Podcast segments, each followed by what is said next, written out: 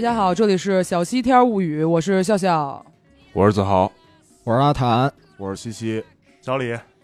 哎，这个第二期啊，很难得啊，我们居然录到第二期。我们有第二期了，耶！第一期节目播出以后反响非常热烈 啊，对吧？上一期我们主要聊的是精酿荒漠找绿洲嘛，聊一聊在各地喝酒的一些事儿。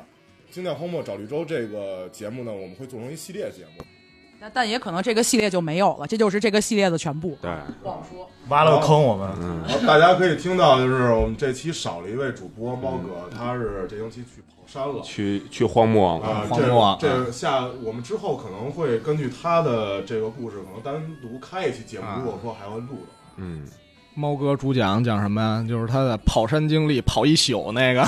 真狗，就这个其实有很多可聊的。像一般我们这些呃不太运动的人，就是就难以想象的，有很多很专业的涉及到吃啊、喝呀、跑啊这些话题，我觉得是很值得一聊的。不过这这个就就容后再表，我们又给自己挖了一个坑。嗯，好，那我们就正式开始今天的节目。呃，我们这一个系列呢，对我们每录一个节目，就感觉都是一个大系列。这个系列呢叫“酗酒影视大盘点”。今天呢，正好我们几位主播们想聊的呢，都是跟日剧相关的，呃，所以今天就是日剧篇。那就让我们从我们的啊那个对吧，主播颜值担当啊，啊，小李，小李，什么特小李点啊，小李开始啊， 来，小李报个幕。呃，我们这几位主播都比较喜欢看日剧，啊，然后，呃，其实是比较小众的一个群体。然后，所以说我们第一期节目想从日剧之中挑几部，就是跟酒，呃，关系比较强的，或者是酒作为一个很明显的符号出现的一，呃，那样的一部剧，聊一聊自己对于这部剧的感受，还有对于里边的涉及到的一些酒的知识。我要首先来说的这部剧叫《无法成为野兽的我们》，这是特别。去年大热的一部剧，是二零一八年的秋季档十月开播的，一共有十集。然后这部剧呢，呃，我相信大家很多人都看过，因为毕竟新垣结衣在国内的这个粉丝基础，人气之高，啊对，是呃中日两国的这个国民老婆，对吧？天空树没错没错。然后，所以很多人都看过剧情，我就大概说一句吧，先，我直接念那个豆瓣儿的简介啊，就是新垣结衣饰演的三十岁 OL 深海晶，笑容满满，工作完美，是被大家喜欢的理想女性。但她其实只是为了周围人的眼光而努力和忍耐，对工作和恋爱都感到烦恼而疲惫。苏延龙平饰演的三十三岁会计精英，呃，根源恒星，然后擅长处事，很受欢迎，但内心不相信任何人，冷眼旁观一切。然后故事讲述了两个内心包裹着坚硬铠甲的人相遇后展开的恋爱喜剧。然后，呃，对，呃，就是这部剧它在豆瓣的评分是七点七分儿。然后我个人当时我看看了看，我当时给个人给了给了是四颗星，啊、然后我写了一个短评啊，就是加一颗星给每集不少于三场的喝酒戏。看到这两位我青春期就开始喜欢的演员坐在一起，喝着我最近两年最爱的精酿啤酒，感觉非常奇妙。这是我当时写的一个短评。然后我大概说一下这个剧情，其实确实这个剧的剧情不是呃不不是那么的明确，没，错没错，刚开始开播的时候，我记得最早豆瓣是八点多分儿，对，然后后来一路下我跌。一直觉得这个真的八点几分我接受不了，我到现在都虽然我只看了一集啊，但是我这个 就没看下去，没有看第二集的欲我记望，得真的。当时刚开播的时候应该是上九，要不就是八点九，对对对对，然后现在对目嘎很前多最新的的评分是七点七分，这说明了这部剧确实的质量不甚嗯，呃乐乐观的啊。但是我之所以还比较推荐这部剧，是因为我首先对这两位演员都有非常重深的情结，嗯，因为这两位都是我在差不多零七年、零八年就开始关注的日本呃演员。然后他们最最巧的是，他们俩在零七年的时候合作过一部电影叫《恋爱不污》，然后这里边儿呃有一位女配是菊地玲，菊地玲子也是《无法成为也是我们》里边的一位重要的女配。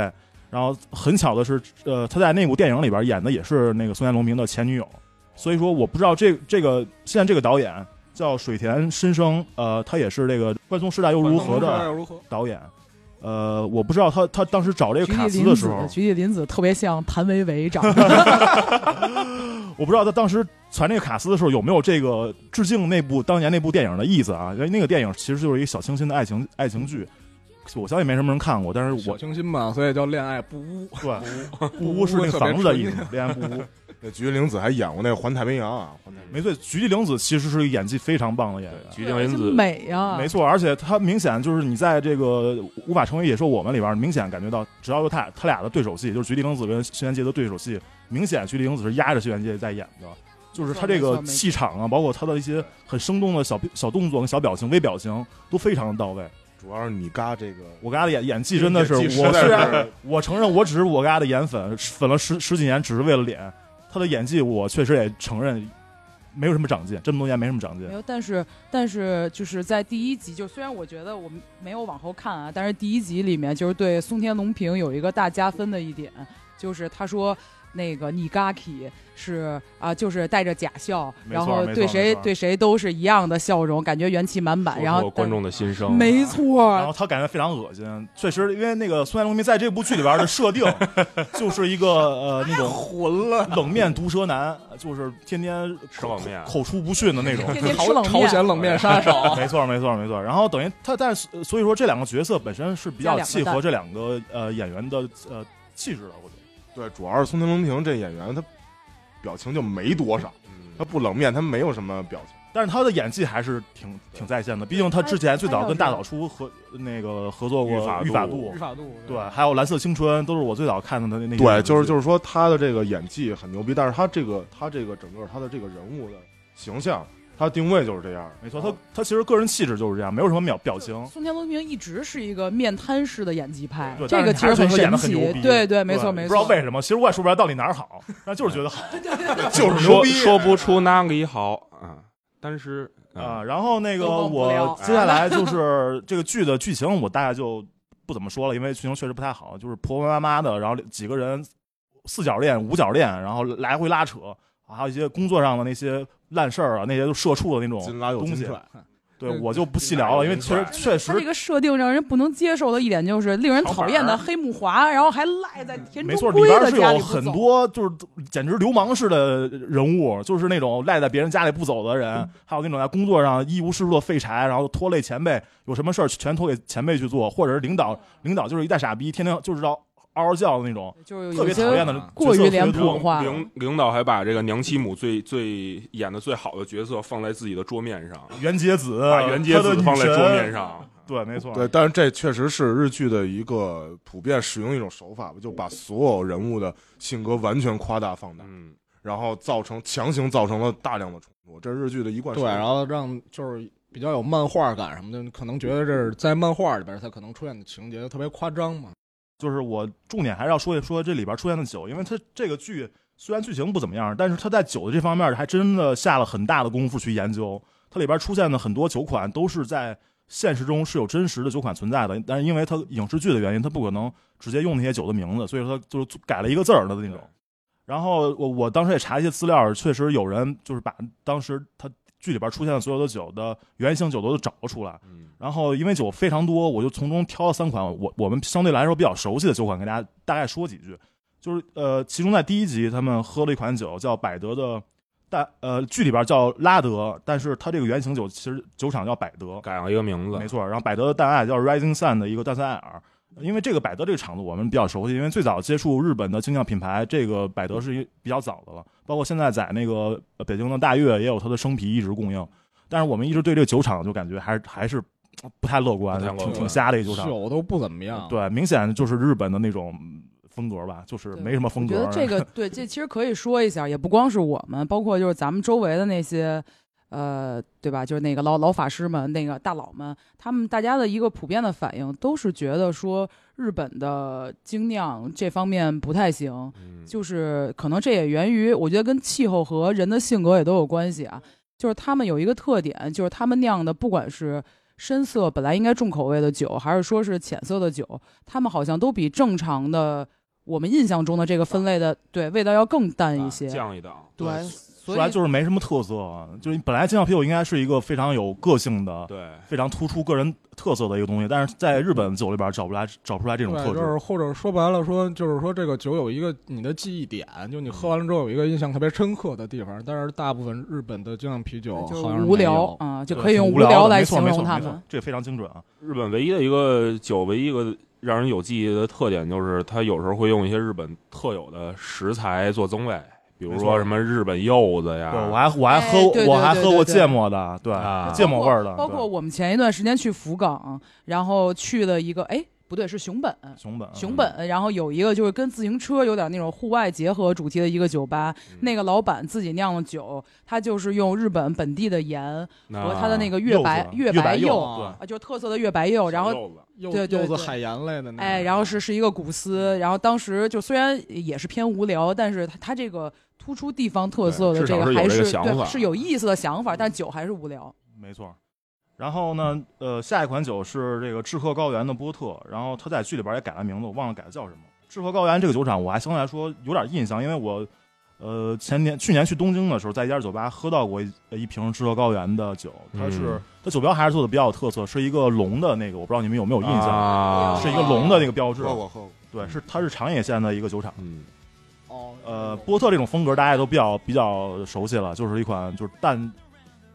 口味偏淡版的波呃世涛吧，嗯，就是它那个剧里边说它只有五度，然后那个也比较适合女性去饮饮用的一款酒。一个五度的波特就比较淡，对，然后第三款酒是这个在店里面出现了好多回，就是他们呃第一年店庆了，包括第二年店庆的时候都开着都开着这瓶酒，八十一万，巴尔利万，它是一瓶叫剧里边叫 Nine Tail Cats，就是九尾猫，但是它呃它的原型酒叫九尾狐。然后啊是纳须高原这个酒厂出的一个十一度的大麦酒，然后最里边它是二零一二版的，然后我还专门在安 n t 上查这样分儿，二零一二版二零一二版是没有分儿的，只有一五一六版的有分儿，分别是四点零四和四点零八分儿，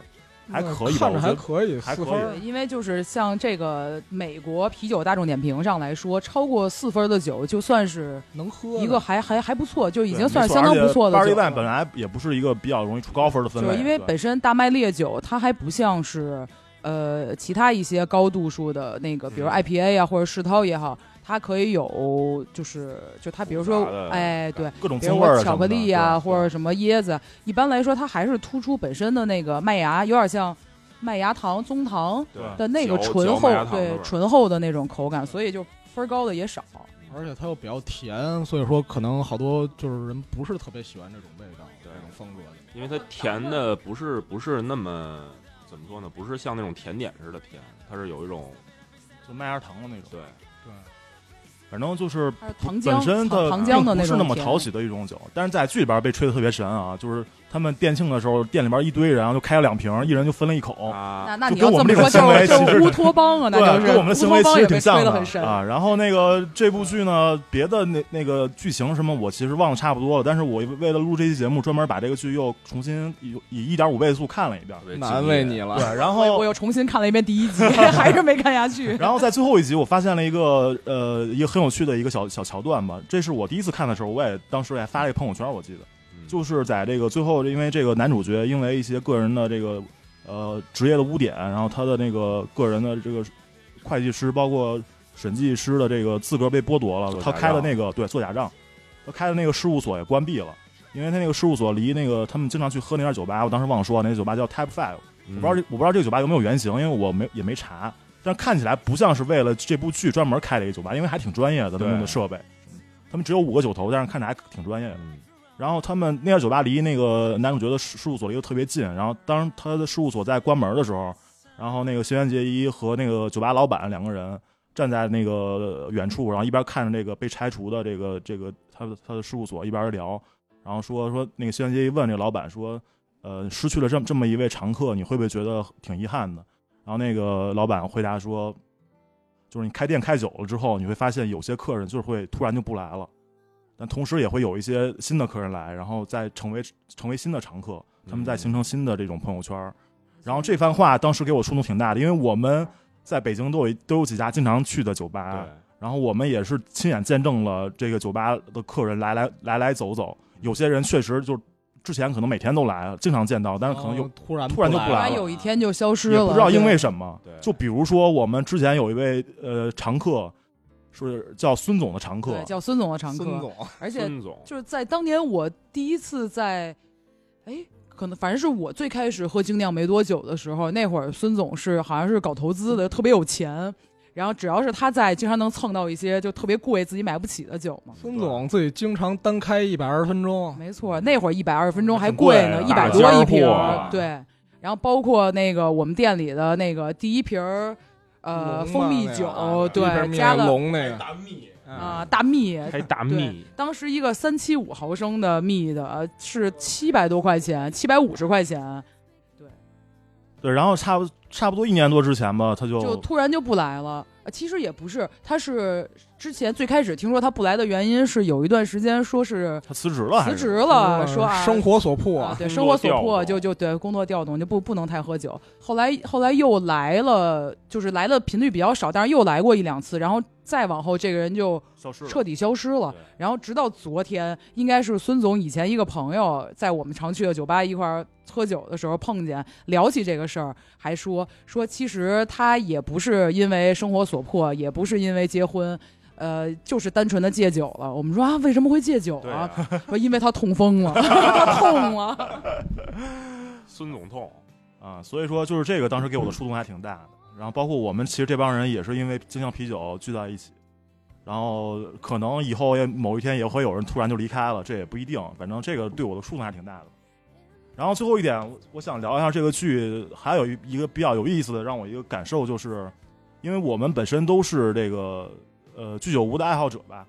嗯，就是北京居委会，对我们本身就是因为经常看这些日剧什么的，因为最典型的就是那个深夜食堂和那个呃《孤独美食家》嘛。顾美顾美，我们受这个影响，然后喜欢上了日料，然后喜欢去居酒屋，然后会到处串。北京，比如说对北京而且居酒屋，我们差不多都去过好几十家吧，大概居。酒屋和孤独美食家这真的，咱们有机会一定要录一期。没错还真的包括咱们这有种特别多想包说括的话。这种探店的文化，其实也是我们最早从这些影视日剧里头去去去见识到的而这种。且包括包括咱们有一些习惯，其实完全是受日剧的影响。比如说是我想我一个晚上去两家店或者三家对店这，种续不断续摊儿这种这种对对对，生活方式吧之。前从来没想过一晚上能去三家店，没错，就是我们其实目前的生活方式，京剧对我们目前的生活方式都是受这些日剧的影响，但是精酿啤酒这个东西，我们还真不是被这个影响的，我们是在几年前通过别的一些渠道，发现自己身边有一些精酿酒吧开起来了，然后慢慢自己去了解，喜欢上了这个事物，然后我们在喜欢这个事物差不多过了一两年之后，发现日本突然突然拍出来一部日剧，就是讲这个精酿啤酒的，这时候感觉让我们感觉就像是我们这次特走别亲切，走在了时代的前列，我们中国、哎我们中国的年轻人赢终于站起来啊 了，我们终于不不不受他们的影响，反而反而在我们看这部剧的时候，发现我操，这里这里边这些酒也就一般啊，我们、嗯我我们都瞎啊对不怎么样，我们我们反而比他玩的更尖儿一些，这种感觉，所以嗯说。这个是让让我们让我感个人感觉到，就是我们也不知道，因为是我们成长了，还是因为这个怎么了，反正就是还觉得挺有意思的一我个点们。不再是就是东亚病夫了，没错啊没错站起来了。站啊起来我们是精酿陈真，精酿还原。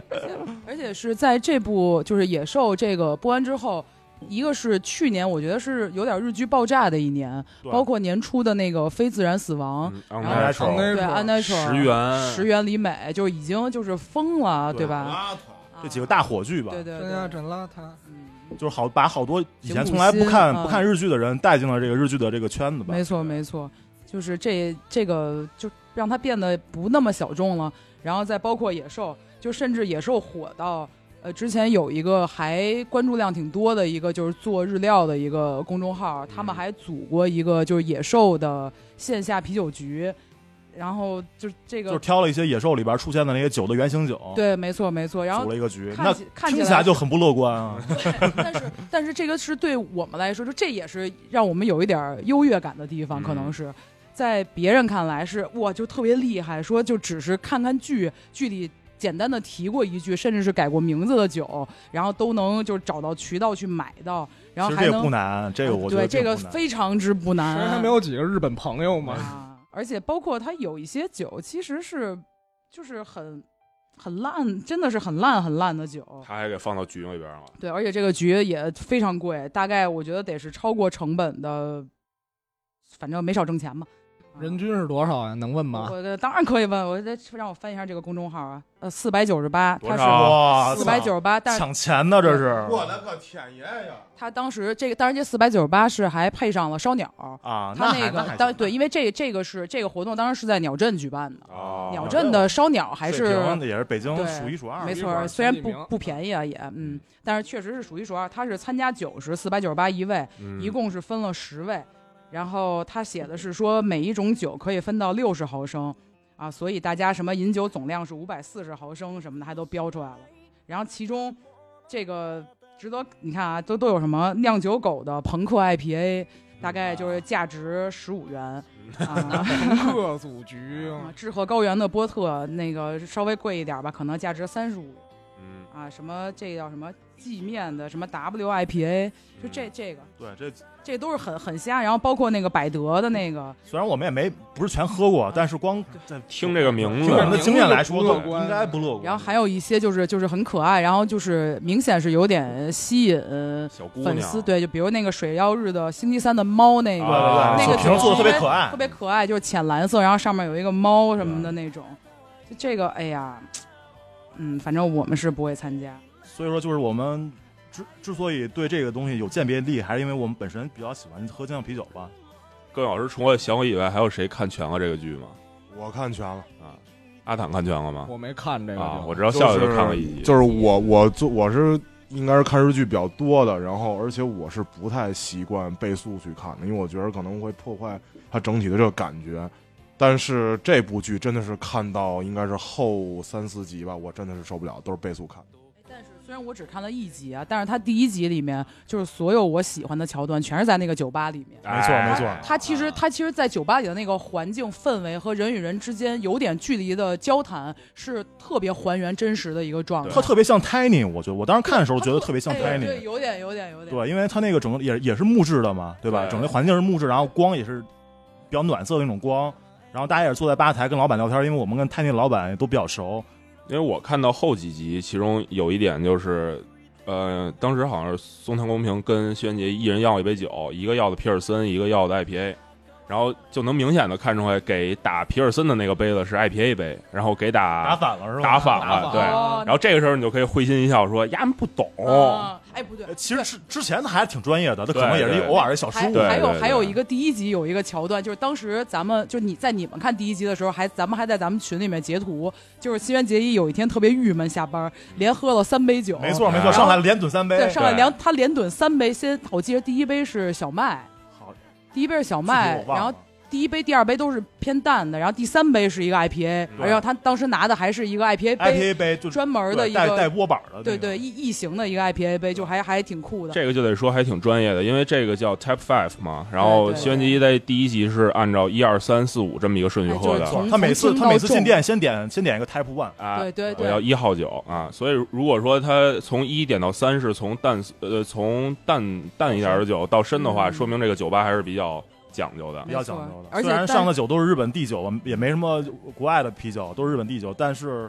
他这个整个的态度吧，还是挺专业的。而且他有意思的一个细节是，新垣结衣连怼了三杯，然后松田龙平那一杯还没喝完。啊没，错， 没那错。龙平点的是世涛吧？对，是石因涛，为是在这石个涛剧里。边的设定是，新垣结衣是一个喝不醉的人，啊松原龙平喝着喝着就睡着了，这让我们想起来，你吗？不光是喝着喝着睡着，他们可是在那个过程中就睡着了，啊嗯还没开始呢就睡着了，嗯这点我比他强。哎哎哎，松里龙平，送给就就不不能聊了，再往下就不能聊了。下下面这一部剧呢，也是关于啤酒的。然后我觉得这部剧跟《无法成为野兽的我们》还是关系比较强的，因为都是发生在日本，也都有一些职场的爱情的元素，也都是当代都市的年轻人这些。然后，但是它可能对于啤酒是另外一种维度的一种介绍。然后这部分呢，就交给我们这个西姐啊，老姐姐西姐来聊一聊。哦，我是男的，我先说啊， 那个我是男 的，哟这姑娘长得真俊。呃，我跟大家要分享这部剧叫《家族的形式》，然后它是一六年一月份的一部剧，算是冬季日剧。呃，这个我我看的时候是我跟着看的，然后那会儿我还没有开始喝那个精酿啤酒，然后那会儿看的时候就觉着很有意思。呃，这部剧呢，它的导演叫平野俊一，这个名字可能相对来说比较陌生，但是他之前也导过一些还比较有名儿的一些剧，比如说零六年他导了一个山下智久和库北真希演的，呃，《欺诈师猎人》。零八年和一零年的两部的《血色星期一》是三浦春马演的。哦，喜欢《血色星期一》我也看过那个，那嗯，可好看。哎也挺中二，毁灭世界的嘛。对对对。哈古哈古马，啊然后还有一零期年，待美之子，呃，还有一零年他导的那个阿部宽演的《新参者》，这是《新参者》整个系列的第一部，然后是以一个日剧十集日剧拍的。包括现在这这一季正在热播的《胜券在握》，山下智久、滨田月和蔡太旭演的。才才续啊。虽说这那个腿， 啊，对对对对，就冲着腿还是可以看的 啊因。为比某些人都高，那比你 吧， 在座的五位老师里，呃，自黑啊。然后他的主那个两个主演，男主演是香取慎吾，是原来日本一个特别火的组合 S SMAP 的一个成员，跟那个木村拓哉是一是一对的。然后他之前。呃，他的剧其实我不是那么喜欢，但是他之前演过那个大河剧里的，呃，新呃呃那个新选组，新选组里的近藤勇还拿了那一季日剧的最佳男主，然后包括后来拍了一个那个呃日本那边的《西游记》，他演的孙悟空，那我看过，那太傻逼了，对我是接然后受不了，真接受不了我就我就我就看了一集，我就看了一集，因为那第一集那里头客串邀过的还是木村拓哉，我就看了一集。然后女主是上野树里，之前也比较火的剧啊，对，比较长得有点像日王本小王妃啊，日本王妃。之前跟玉木宏演的《将将情人梦》和还有后来演的《Last Friend》，都还是比较火，而且还是比较比较有特点的。然后包括他这部剧里的配角也都很有名气，比如演演星野圣吾他爸的是日本一个特别著名的老演员新田敏行。哎，我一直觉得西田敏行就是日本的赵本山 啊，个人感觉啊，而且这里的比较有意思的一点是，就是日本最开始他拍的第一部《西游记》，然后新田敏行里头演的是猪八戒，所以这个跟香取慎吾还还有一点联系。 呃，包括里头还有我比较喜欢的配角换成凉凉啊啊，嗯，何止是喜欢，都都拿他当头像了。啊，然后水原希子、啊、田中圭、呃千叶雄大什么的都在里头。呃，整个这部剧的卡斯还是很强的。哎他妈又烂 梗，水原希子， 粉粉的，哎呃，我操了，西子，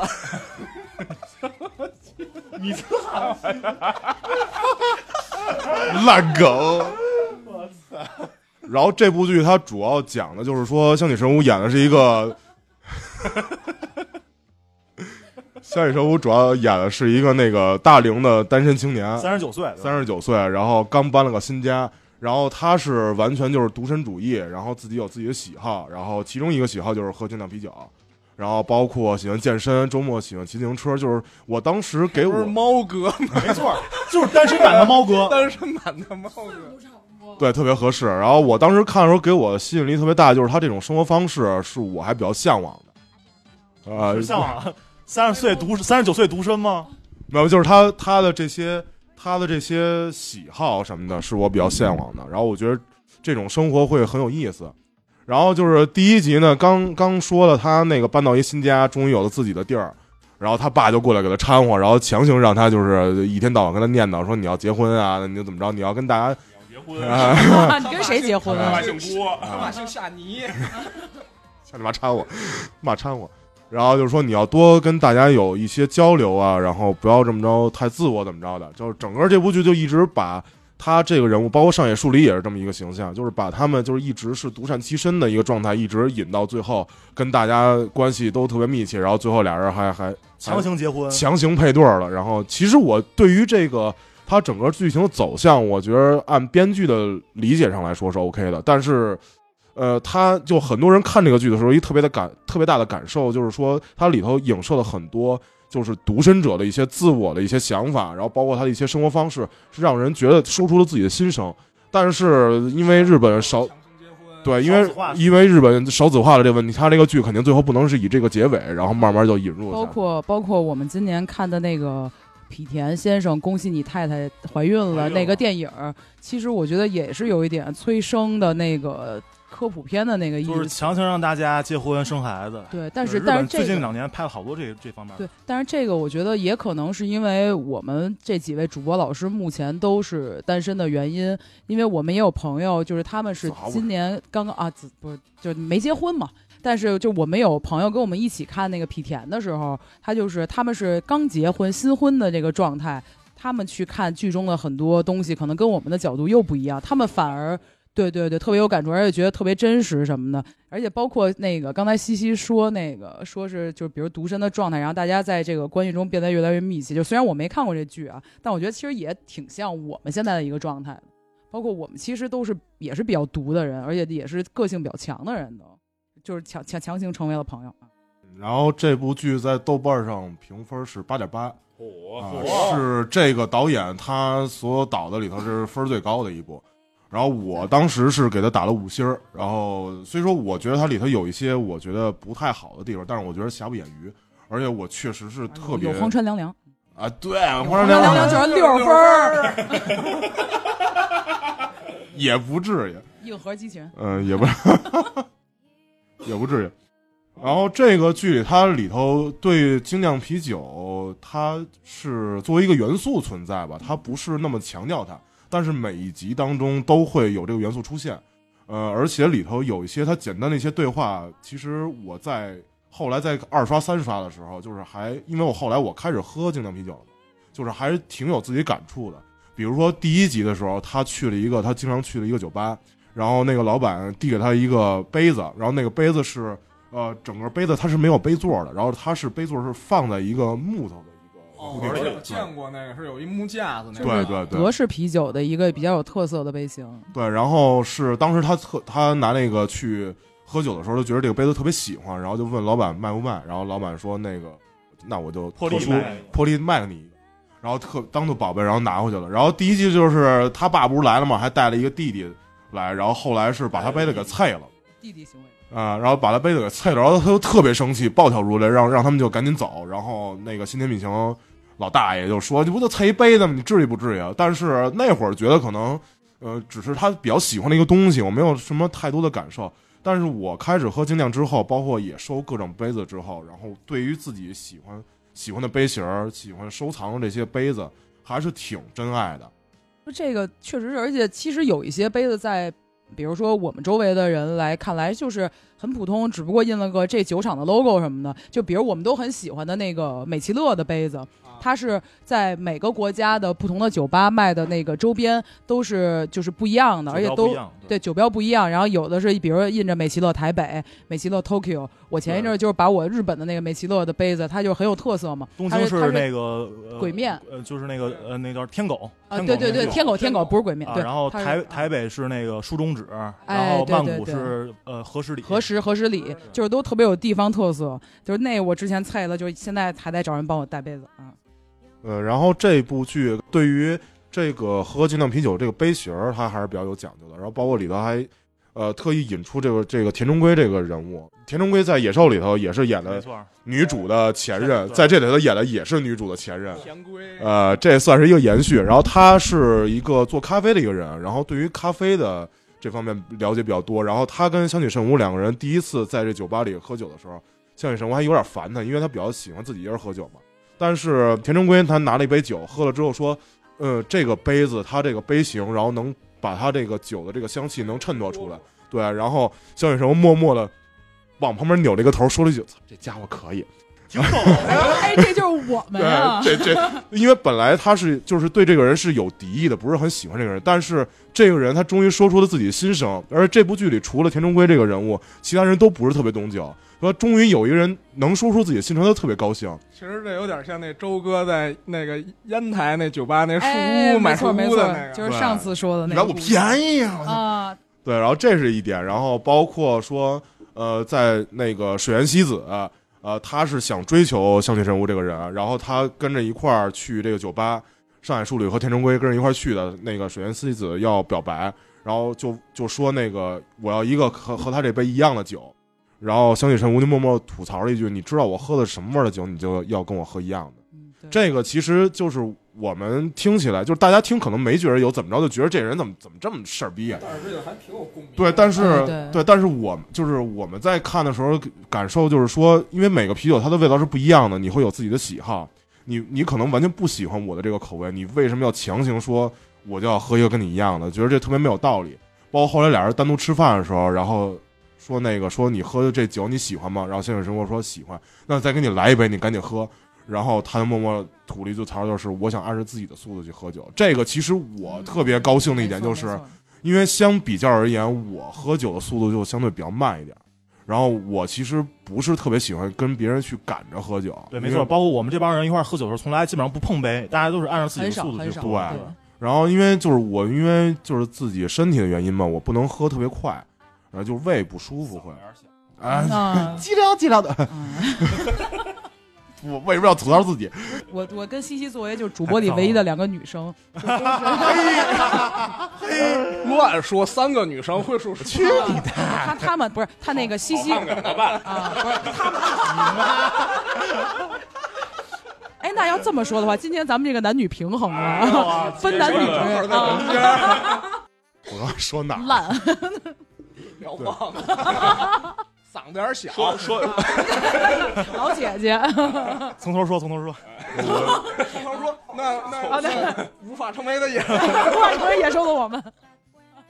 然后其实就是说精酿啤酒这个，它虽说是啤酒，大家可能觉得啤酒啤酒就应该咕咚咕咚喝，大口大口喝，但是其实我觉得你这么着去喝酒，你可能喝不出它里头很多风味。哎，对，我突然想到一个建议啊，你不胃不舒服吗？你下回喝酒之前给自己先贴一暖宝宝。我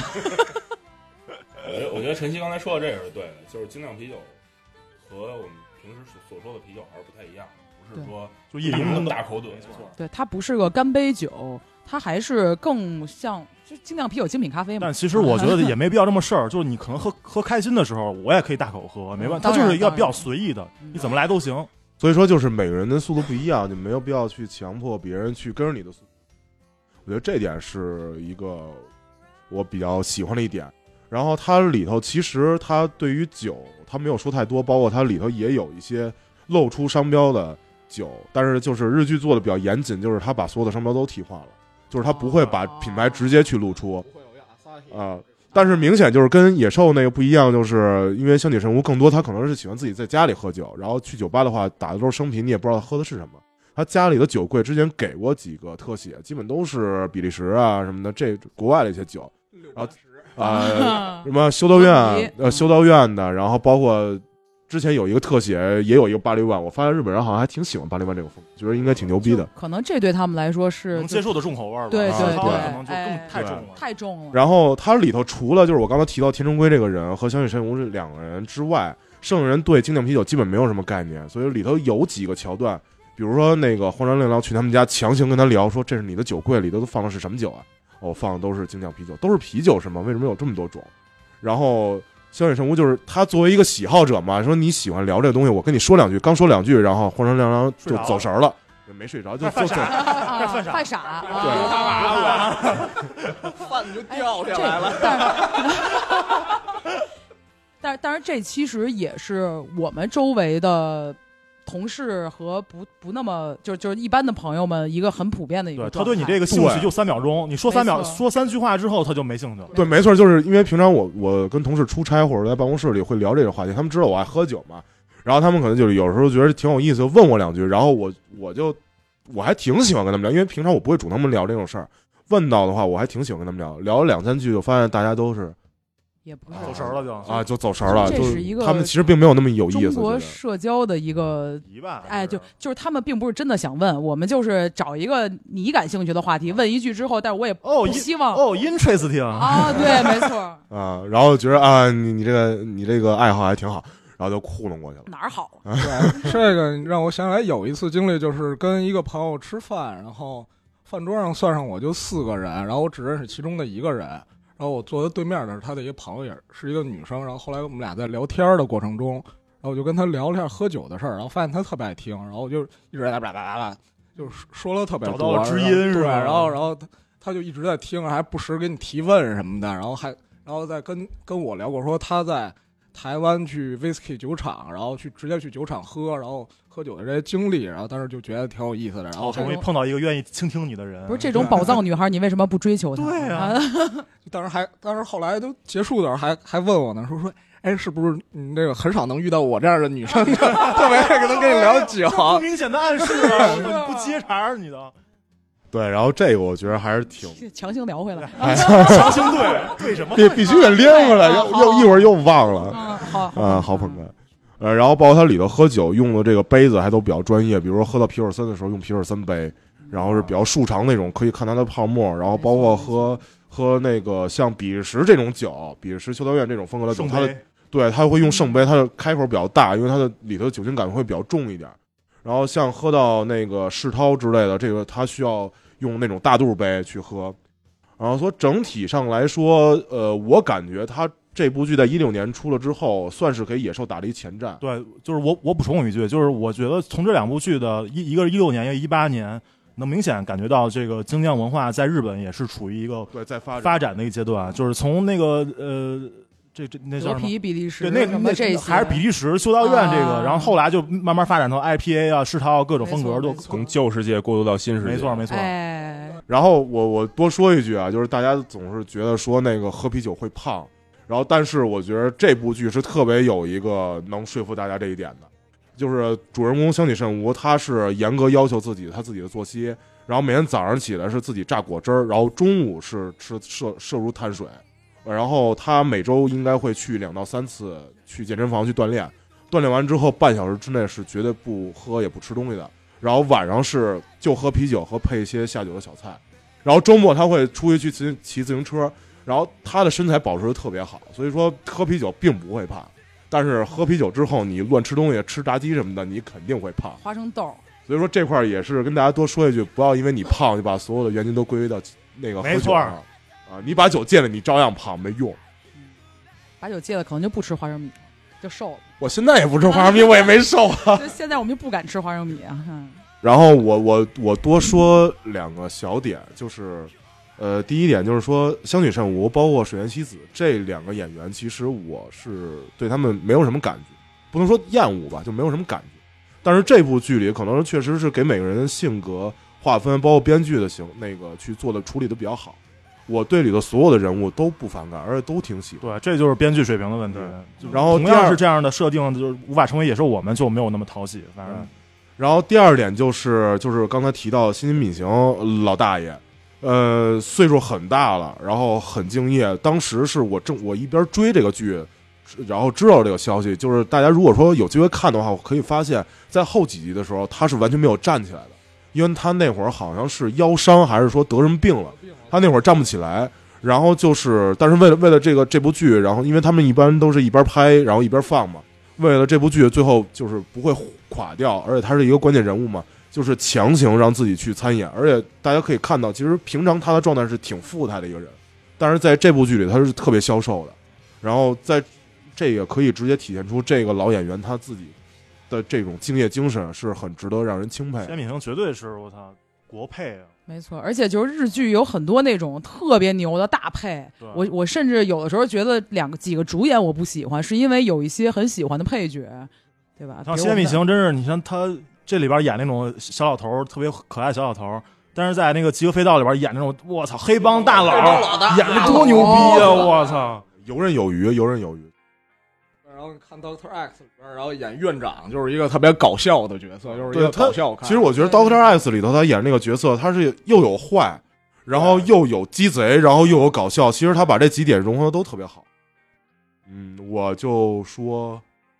差不多这么多。然后下一步可能会提到一些呃居酒屋的一些东西，然后这块儿交给子豪。呃，刚才西西说的这个家族的形式，然后小雨说的这个无法成为野兽的我们，都是跟啤酒、跟精酿啤酒有关系的没错，啊。我说的这个呢，可能跟啤酒关系不是那么大，然后会涉及到一些清酒的知识，然后会涉及到一些居酒屋的知识。说这个剧之前呢，我要说一下我对家族形式的评价。之前小雨和西西的呃说的剧我都看了，然后我对家族的形式的评价是三颗星，嗯，西西给了五颗星，我给了三颗星。然后我的评价就是二流宫酒的水平吧，然后给了三星半。哎，这块儿需要说一下宫酒是，哎，这说到宫酒，就说到呃，马上要说到这个剧，这是一个一六年春季的日剧，然后豆瓣评分是八点七，然后有三万人评价，应该是比较中肯的。然后这个剧呢，我给了五颗星，我觉得它呃也是属于西西刚才对刚才那个剧的评价，就是瑕不掩瑜吧。啊，这个剧的名字呢，就是宽松世代又如何？安藤英，先解释一下宽松世代是什么意思呀？啊对吧？宽嗯这个名字就其实让人特别不能理解，因为我这个剧也是今年才看，然后一六年当时也没看，就因为不太理解这个名字，这我也是那 跟就那就掉了， 嗯，没什么事儿就掉了。那那是东北人宽松，又地狱又地狱，宽松裤衩儿了。解释一下宽松世代。宽松世代是日本在二零零三年啊、呃上刚上高中的人，零三年上高中的人有一个类似那种改革，就是教育改革，类似咱们当时的这个减负。然后他就是呃是，要减负的，啊我当然知道。然后那会儿说日本或者从我小小学时候开始实行 对，的，我小学的时候也减我过小学的 时候，那我那我赶上了。嗯，呃，说从零三年开始，日本的高中生才有双休日，在这个之前，日本好像都是呃双周单休这种啊。呃，所以说零三年上高中的话，也就是八七年出生的，所以八七年出生的这一批就叫宽松时代的第一批。啊、这个这个剧的名字，咱们也可以理解成就是九零后又如何啊？九零后怎么着？九零后怎么着？对，九零后怎么了？嗯，然后啊，然后这个导演呢，刚才小伟也说了，是这个我们无法成为野兽，无法成为野兽的我们的导演水田伸生。然后我看了一下他之前的拍过的片子，我觉得呃看过的也不少，比如说呃当时这个呃满岛光和吴田爱菜拍过的《再见我们的幼儿园》，哦光妹，光那妹，里边户田爱菜还真特别可爱，我那会儿吴田爱菜太可爱颜值巅峰啊，从此从此之后就开始。啊， 那你说的不就是林妙可 吗？然后正好赶那可还是我校友了，幺啊幺。正好赶上今天也是儿童节，然后又想起了这个片子。啊这还能对对对对，压上啊？我看这个片子的时候，应该也是高考之前的那个儿童节。然后后来拍过像《母亲》（Mother），然后像这个《阿诺内》也是他拍的，啊，阿诺那思思演的那是吧？阿布隆史，啊，对，《阿布公使》，还有那个我们的那个做菜老姐姐叫什么来着？小林聪美。 哦，呃，所以现在这么看，这个导演呢，呃，跟的编剧都非常厉害。比如说，呃，呃，安东内的编剧是板垣裕二，对。然后虽然这个虽然这个片子不怎么样啊，然后所以现在回头来看，感觉这个导演的个人风格不是很重，因为他可能跟他在一块儿的编剧编剧的风格比较重这。确实从刚才几部剧，他每个风格都不太。嗯，所以我们就要说到这部剧的编剧，编剧是工藤官九郎，发出野后野兽般的嚎叫，发出野兽般的嚎叫。我大公九，宫九有什么著名的这个片子呢？请西西来说一下。监狱七公主，这都是后期的啊。你比如说像早期的有个叫福玉农，阿汤阿汤老师的自我已经又消失了，现在是他的副人格。嗯就我因为之前看宫九的剧比较多啊，他就说几个比较有名儿的吧，那个《吃在西口公园》，呃，包括《木工金猫眼》《吴雨龙》《自恋刑警吴运农》啊，然后然后那个还有就是说特别火的晨间剧《海女》，这是基本上是把晨间剧这个文化带到中国吧，之前基本没什么人看。啊，那个你念一下海女的那个男女女主角的名字，能年玲奈，能年龄代，能年您内，哎，哎年代，年代，这就是《海女》这部剧火到什么程度啊？在日本，就是他最后那一年，他们红白把《海女》整个剧组都叫过去，然后单独给他做了一个那个第一百五十七集做了一特别篇啊，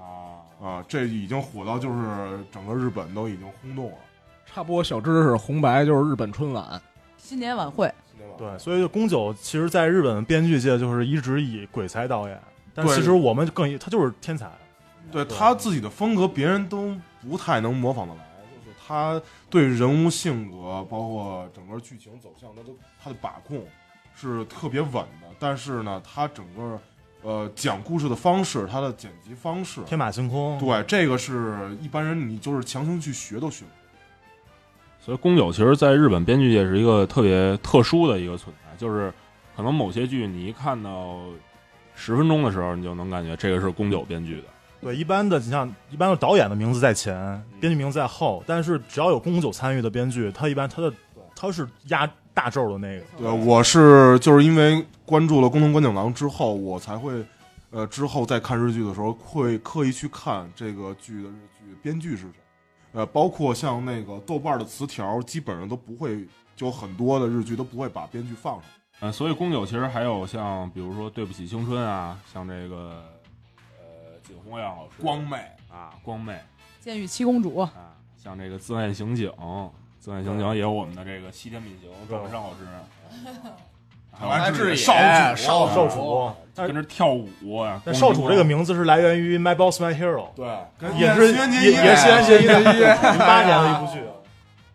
原来是那个长野智也是不是当大帅用？对，对一直就是大帅，就 t 是 Q 嘛，就是但是一直就比较傻逼那种大帅，啊，好好好像他 张宗昌啊一下回到了民国。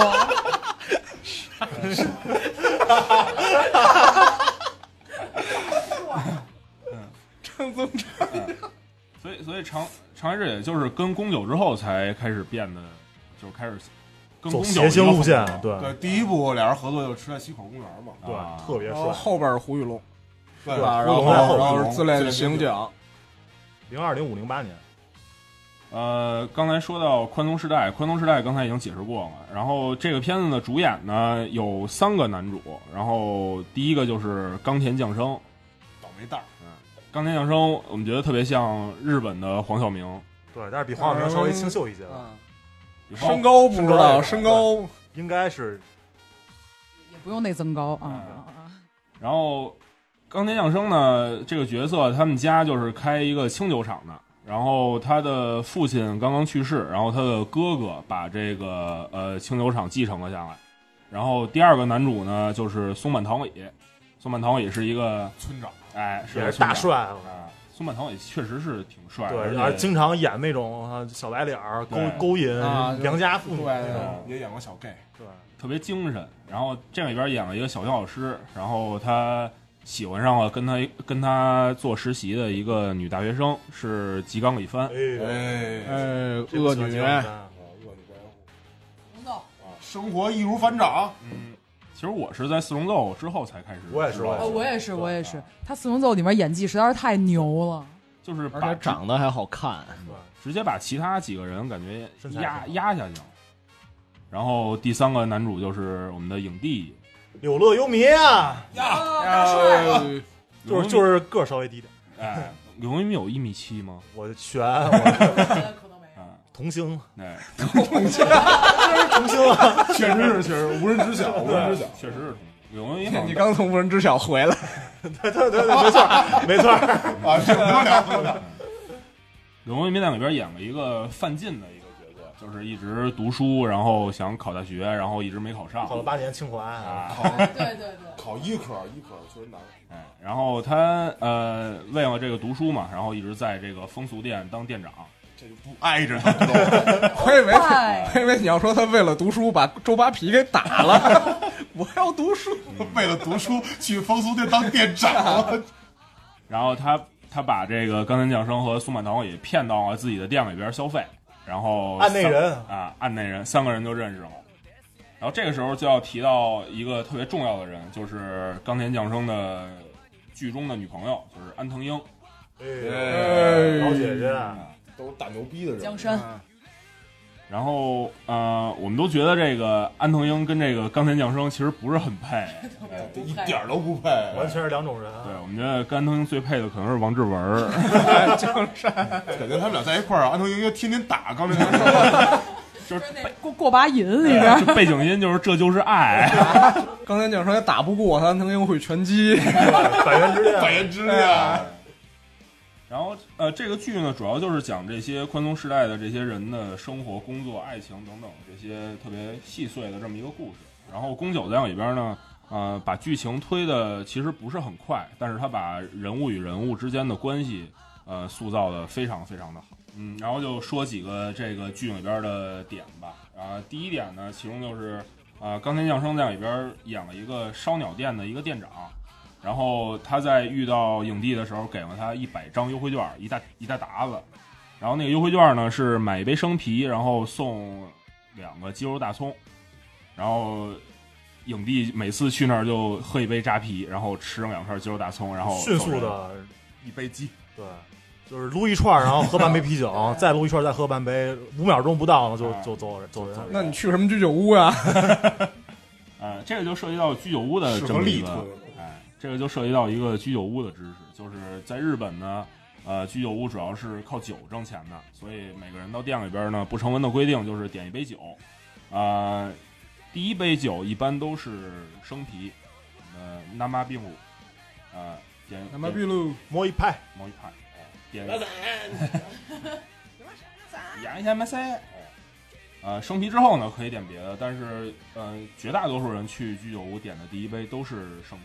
后来再续些嗨爆啊什么啊的，对。清酒对，啊，其实居酒屋就不是一个吃饭的地儿，哎它还是类似于一个酒吧，然后配点下酒放菜。松聊天儿的，对这你要想去居酒屋吃饱，其实很很少人去。嗯它主要都是就是一些就是串儿嘛，一个是串儿，一个是酒酒 肴，就小下酒小菜儿。对，对，其实居酒屋特别解救我们这些中年危机的主播，你知 道吗？晚上可以少吃点儿。你长了中年，我们没有。居酒屋的这个好多故事，我们可以在之后再开一系列，又又开心居酒屋的 对系列，对，因为我们已经有观众跟我们说了，发表了说一定要预定这个居酒屋系列，所以我们以后肯定会录的，但是不知道什么时候了就。然后第二点呢，就是钢琴教生的哥哥继承了这个清酒清酒厂之后呢，就自己玩花儿，然后酿了一个啤酒，我们就是所现在所说的精酿啤酒，精酿啤酒的地酒，就是日本当地的精酿啤 酒，弟弟酒，哎，地地酒，啊第九、第酒啊，五买盗版碟儿呢，什么的时代。然后呃，钢琴教生是他哥在那儿一直喝，然后他回家，然后看他哥在那儿喝，说那我也喝点儿吧。然后开了一瓶，喝了一口之后，就啪一下就吐了，吐边上池子里了。满大出来，啊，然后就说说这个，就连第几道麦汁儿都不知道是用什么酿的，怎么一股抹布味儿啊？啊，然后我们看到这个就感觉就是我们平时喝到虾酒时候的状态，会心一笑，会心一笑。就咽不下去，这个真是咽不下去。然后还说是自己自己酿的特别好，然后你尝尝一尝，这个就涉及到一个精酿啤酒里边非常重要的一个知识，这个知识呢板砖知识，哎，这个板砖知识在呃喝酒之前可能就是呃着重了解精酿啤酒之前可能不会注意到，但是了解了之后就知道这个呃这个为什么跟抹布为什么是抹布味儿的这么一个原因。因为这个可能是第二集的剧情，然后到第三集的时候，呃，钢琴降生又重新喝了这个酒，当时应该是在剧剧中已经过去了三周到一个月，重新喝这个酒的时候呢，就感觉好喝，能喝，能喝了，哎，这是为什么呢？对，这是为什么呢？我们觉得一个酒你刚开始喝的时候不能喝，跟抹布似的，你过了三周之后你就能喝了，这不是一个正常的现象没道理。啊！这邪头出问题了，可能。 但其头，但其实是这个精酿啤酒里边的一个知识，就是我们管它叫二发，就是瓶中发酵。就是如果精酿啤酒装瓶之后呢，会重新加入酵母，再放置三周或者三周以上。这个时候瓶中的酵母就会吸收这个啤酒中的这个氧气，然后就开始发酵。呃，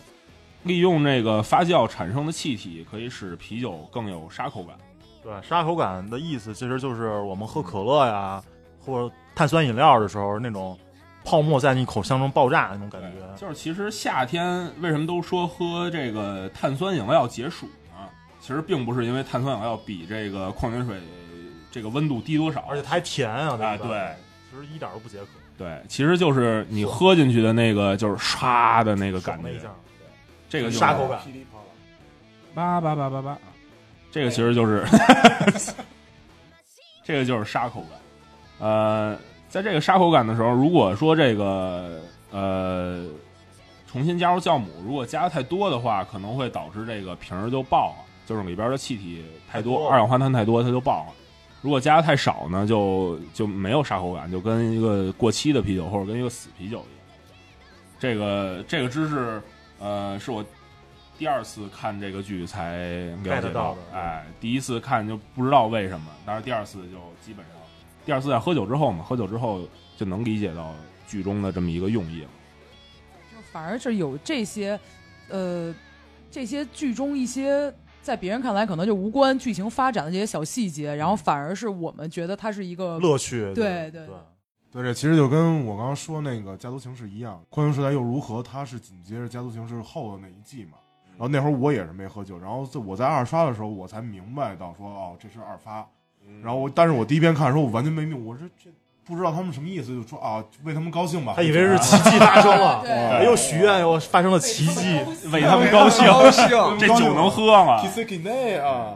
然后就是第三点，就是钢琴降生他们家是开这个清酒厂的，然后哎，我补充一句啊，那可见宫九对这个江上啤酒还是挺了解的。对，这就是这就是你看的时候会觉得特别有意思的对，点。对其宫实九还懂这个呢。嗯对，其实就是说，就我觉得宫九比较有意思的一点就是说你，你没有完全看懂他的他的这些点，你看着也 OK，但是你要看懂的话，你会觉得特别爽。对还对，就是有才华的人都爱喝酒。哎，是彩儿吗？嗯彩儿，这个时候也是刚想到，就是感觉这个宫九其实特别像大卫芬奇，因为大卫芬奇感觉就是对这个普通的观众其实特别友好，能让普通观众看他拍的电影、他写的电影，感觉看得特别爽。但是能让一些比如说资深的影迷啊，能让他们 get 到更多的点。埋了很多彩蛋跟梗。对，呃，那说第三点，第三点就是，呃，钢铁降生他们家是开这个清酒厂的嘛，然后其中有一集是，呃，安藤英带着大家，就是其他的配角一起来这个清酒厂见学。见学是什么意思呢？就是到这个酒厂参观，参观这个酿酒的容器啊，参观这个酿酒的过程啊，然后一直到最后，呃，和大家一起品尝这个他们酿出来的这些清酒啊。这个过程其实是一个非常有趣的过程，呃，能在学到知识之余喝到很多的清酒啊、其实我们想说是能在喝酒之余学到很多的知识，对。然后不冲突。各位老师在呃日本或者在其他地方有见学的经历吗？我没我仔细想了想，我见学过一回啊，青岛啤酒博物馆，哎，这算算这算，可以吧？梁总，那我也去过，我也青岛啤去酒博物过。馆。可以的，整个人酿造的过程，还有历史啊什么的原料啊，都看了一遍。啊最哪儿后都去过最后也喝了四杯酒，那跟这个是不是去酒厂见学是一样的？啊常温的，对， 那要这么说，我去过燕京啤酒 厂见学，牛逼牛逼牛逼！各位老师的这个经历都非常丰富啊，都是这些大大水皮厂。 呃身为一个精酿爱好者，去大水皮厂见学，了解这种人家的工艺跟水平还是比较成熟的，嗯都是设备人牛逼，都是先开始喝水。对，人家还设备牛逼，品控啊都我也没去过，我也没去过清酒的厂见学，但是我去天津的时候去了一个天津的精酿啤酒厂见学，楚门楚天门。津之光，然后见学呢，这个时间呢是我跟老板约的，然后是早上七点钟一大早就喝酒去啊。啊，早上七点钟就开始从这个发酒馆里边打酒开始喝，喝完跟老板聊聊完就走了，啊什么行为？没有学到任何知 识。这去见学碰着了吗不少这是酒，不 是你跟邢雷也学不到什么知识吧？学全是脏，嗯，不然说后大早上去呢，感觉就是呃有点懵，反正是精神不太清醒。但是呃，前一天晚上刚喝完同样的酒，第二天再到酒厂去喝同样的酒，然后就明显能感觉到，呃，刚从这个酒厂发酵罐里边打出来的酒呢，确实是跟呃在酒吧里边喝的，或者说装瓶之后喝的，确实是不一样。哑巴力还是不一样的。哑巴里，巴黎，德州巴黎，德州巴黎，亚巴黎，亚巴黎上海，又黑上海，东方小巴黎，小巴黎，上海听众想打人，哎，香榭丽舍大街，我们这一段送给淡水路两百号。反正大概就是见学还是能学到一些东西，也能喝到一些东西。然后很有意思的经历，就是在你旅行的过程中，要比如去日本旅行，能报一个清酒团，去酒厂见学一下，还是一个很有意思。对是非常值得去的。对，而且现在是有人会就是说做清酒的这种公司之类的，国内他们会做这种的组织这种旅行团之类的东西，但是嗯，价格会比较贵，就对，那是去十字带价格肯定 贵。你要去什么菊正宗啊什么的，我觉得应该也不会太贵吧？有人去菊正宗吗？我怀疑。你 去。关键去十字带，你不会觉得贵，你肯定能往回本儿。 你去居正东考察什么呀？你 考察卫林是吗？考察怎么做饭，都是一帮厨子去。中国组织一帮居酒屋厨子贝去，呃林那可能是 Tiny 的一个八元，考察卫林，嗯，我们说的这个剧的点大概就这么多。各位老师还有补充吗？呃，那个我再说，可能跟酒什么不太相关啊，就是《宽松时代又如何》是刚才也说了嘛，宫九他做的编剧。我当时因为我是跟着新番一块儿看的嘛，呃，当时看的时候我感觉就是跟他的风格不太相像，然后是看到越往后，感觉他的风格体现出来比较多。对之前的比较平，对，然后后来我也是靠自己理解，包括网上跟就是看各种网友说了一些话，他是其实在前头用大量的篇幅去铺垫整个宽松时代这一代人他们自己的烦恼，包括他们自己的个人特点，他把这个所有人的人人物性格是诠释的比较多，但是他诠释这些东西的时候，他们没法用特别激进的一些手法去表。所以说这个对，所以说这个是可以理解的。当然，我是当时从第一集一直往后看嘛，然后看到最后一集更新的时候，最后一集就是宫九他那种错时间线那种手法，完全就是体现出来。啊，对，这个时候我就想最后一集是两条线同时在进，结婚嘛，对，结婚和这个授课，然后这个当时当时看的时候就作为一个宫九的一个剧迷，然后当时就直接整个人就燃了。然后我这是我认识的宫九，果然他一点没有变。对，这种是很难驾驭的。其实这种编剧的手法，而其实就是感觉这两年看宫九他自己的剧，他他原来他那个身上那股魂劲儿还有，但是比之前更加成熟一些了，也做出了一自己的一些改变。其实这个我觉得之后肯定会为大大家带来更多的剧，包括电影。就确实像只有他这样的编剧才能驾驭这种三大主演，就是每个人柳乐优弥、冈田将生、松坂桃李，宋小李每个拉出来就能当一部剧的男一号，但是他们三部三个人同时演一部剧，还能分配的这么均衡，这三个人在日剧里边都是颇有建树的。没错儿，对，其实就是说这三个人单独拿出一个做一个大男主是完全没有问题，完全可以驾驭得了对。，然后，但是就是宫九他身上他这个特点，包括他自己驾驭人物的能力，他强到就可以把这三个人同时存在，对，还有安藤樱这样的强大的一嗯点儿互对对互相会不不会去抢戏，你不会觉得谁弱，所以让你看着会特别每舒个人服。个人的性格特点啊、特色都特别鲜明。还有一个想说的就是，除了这个三个男主之外，就是剧中算是唯一的女主角是安藤樱嘛，也很、也很很值得一嗯没错说。儿啊哎必须对的，就是包括她就得过两次那个日本的那个学院奖，对学院奖的最佳女主，第一次是《百元之恋》，第二次是去年也算是，呃，戛让纳的金棕榈对嗯对戛纳对金棕哦榈，对然后包括也是就是在国内院线能上映的那个《小偷家族》嘛，就是最后那一段儿他自己个人的一个面没对镜头，对对对，面对镜头的那那一段情感的这个从隐忍到到释放的那个过程，就就让人看到就整个起鸡皮疙瘩那种，确实是那一好演段员哭就堪比那个《爱情万岁》的结尾杨贵妹的那个没哭，错坐在那儿就是而且就安藤樱她不是个大美人儿，对，能走到今天，对，就是日本的无无山卓，就是天生 的演天生的演员，真是长成这样，那确确实就是完全靠这个。就是就跟那个乐队夏天似的，说盘尼西林似的，人看着就是干看乐着队就是的，的，张亚东说的那个。嗯，我其实安藤樱最早还是以一个性格演员出道的。他最早我看过最早应该是原子温拍的那个四个小时的叫《爱的曝光》，里边原子温演光妹的配角，然后是一个非常变 态，非常变态，非常那种那种扭曲，对然后就是要破坏一切那种。特别邪教。然后里边著名的一个 GIF 就是他剪掉了他父亲的一个器官，嗯非常的血腥，然后奔着喷血还露出那种狞笑，哎啊特别可怕那些。而且就是比较值得一提的是，就是说安藤英他们家一家子就相当于都是嗯日本实力非常强的黄金配角儿，他爸爸是奥田英二，然后他的公公叫嗯啊，丙本明，明不明？对，所以说他们一家子这个是非常强，在演艺界非常有永影本响佑也力。可以啊，而且那个安藤樱她姐是个导演，老啊，子对，安藤英他妈也是导演，啊，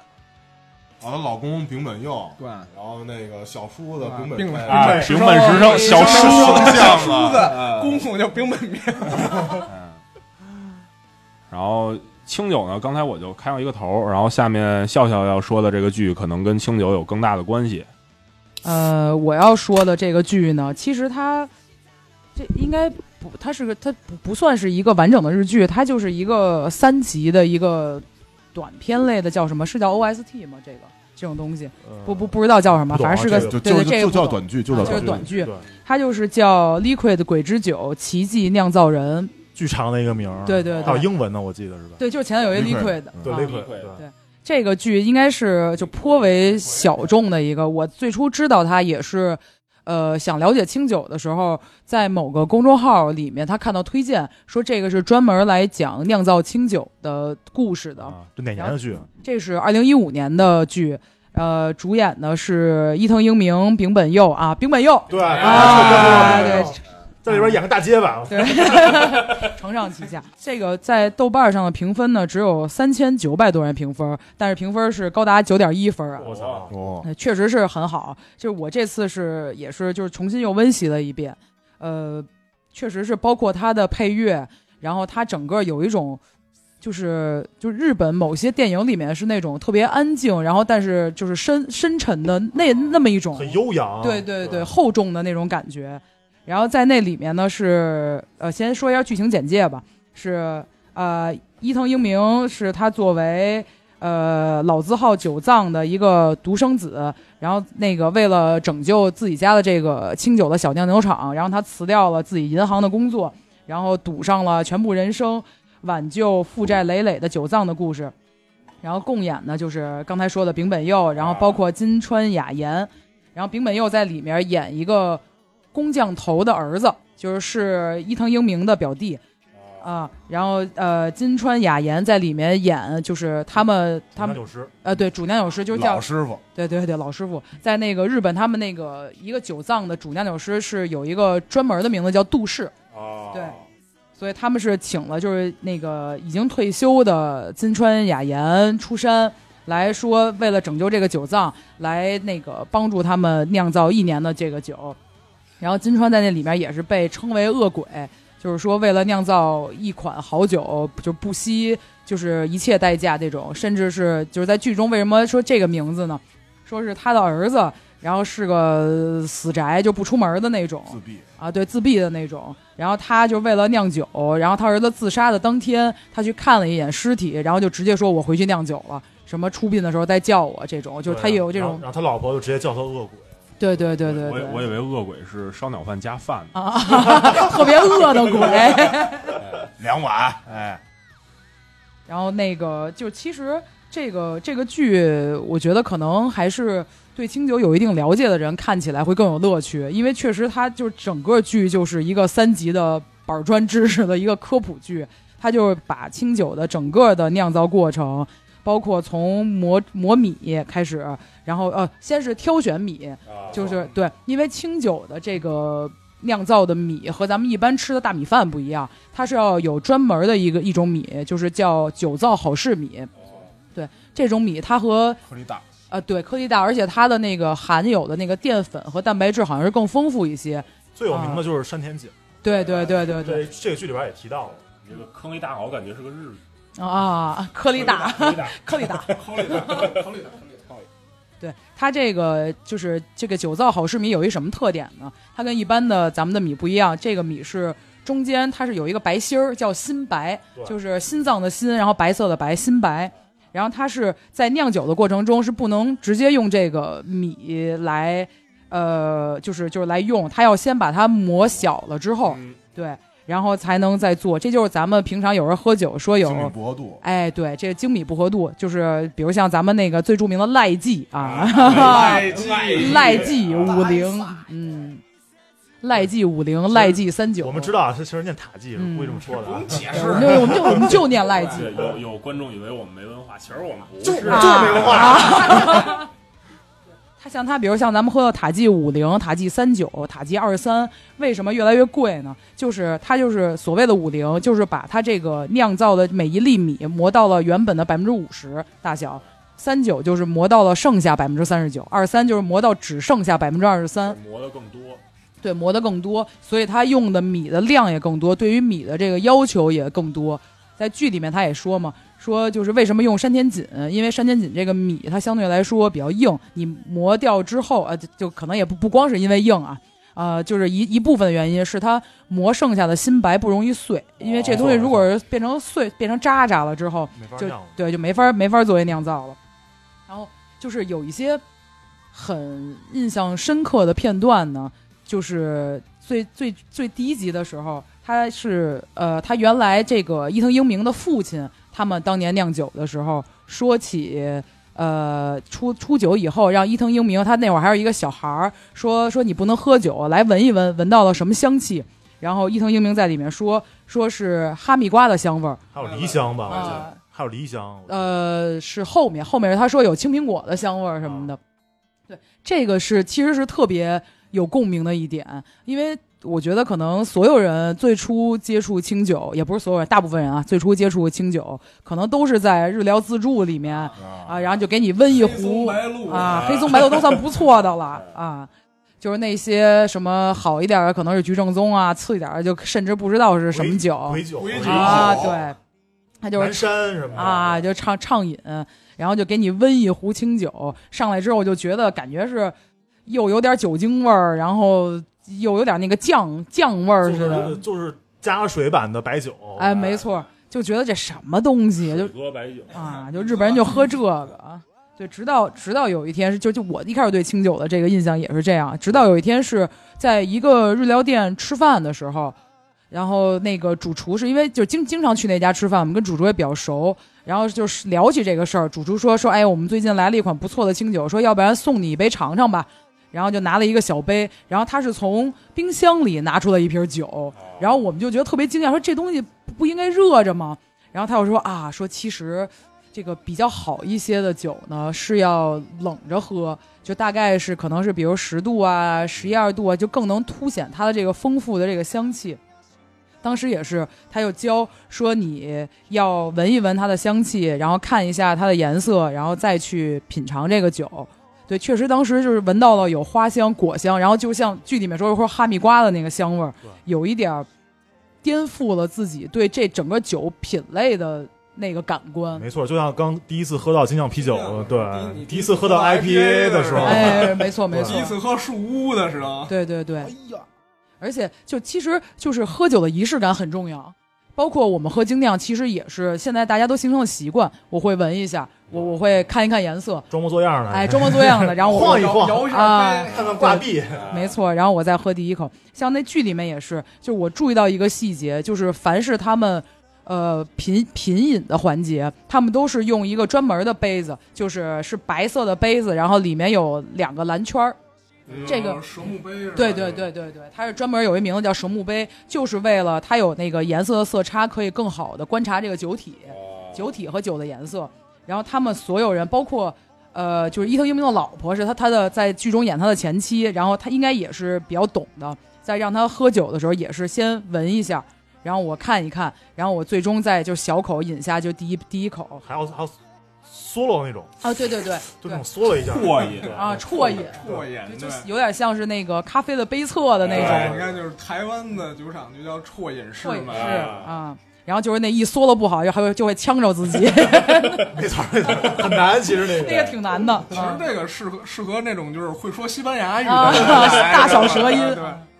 就其实在家自己应该都偷偷的练过这个缩了，然后就经常呛着，对游侠缩了，有啥缩了？然后然后就会在墙上刷一个 Z 字。缩了。然后但是就是但是在剧里面一个特别好的细节，就是在他们最后那个恶鬼帮他们成功的酿出酒之后，他们相当于庆功吧，就是几个匠人再加上酿酒师加上他们那个当家的一块儿去居酒屋喝酒的时啊候，他们就没有用蛇木杯，也没有这个所谓的什么文看喝的这个仪式，缩了啊就是就呃对，没有缩了的仪式，就是一杯一杯喝，然后感慨说哎，还是我们酒藏的酒最好啊。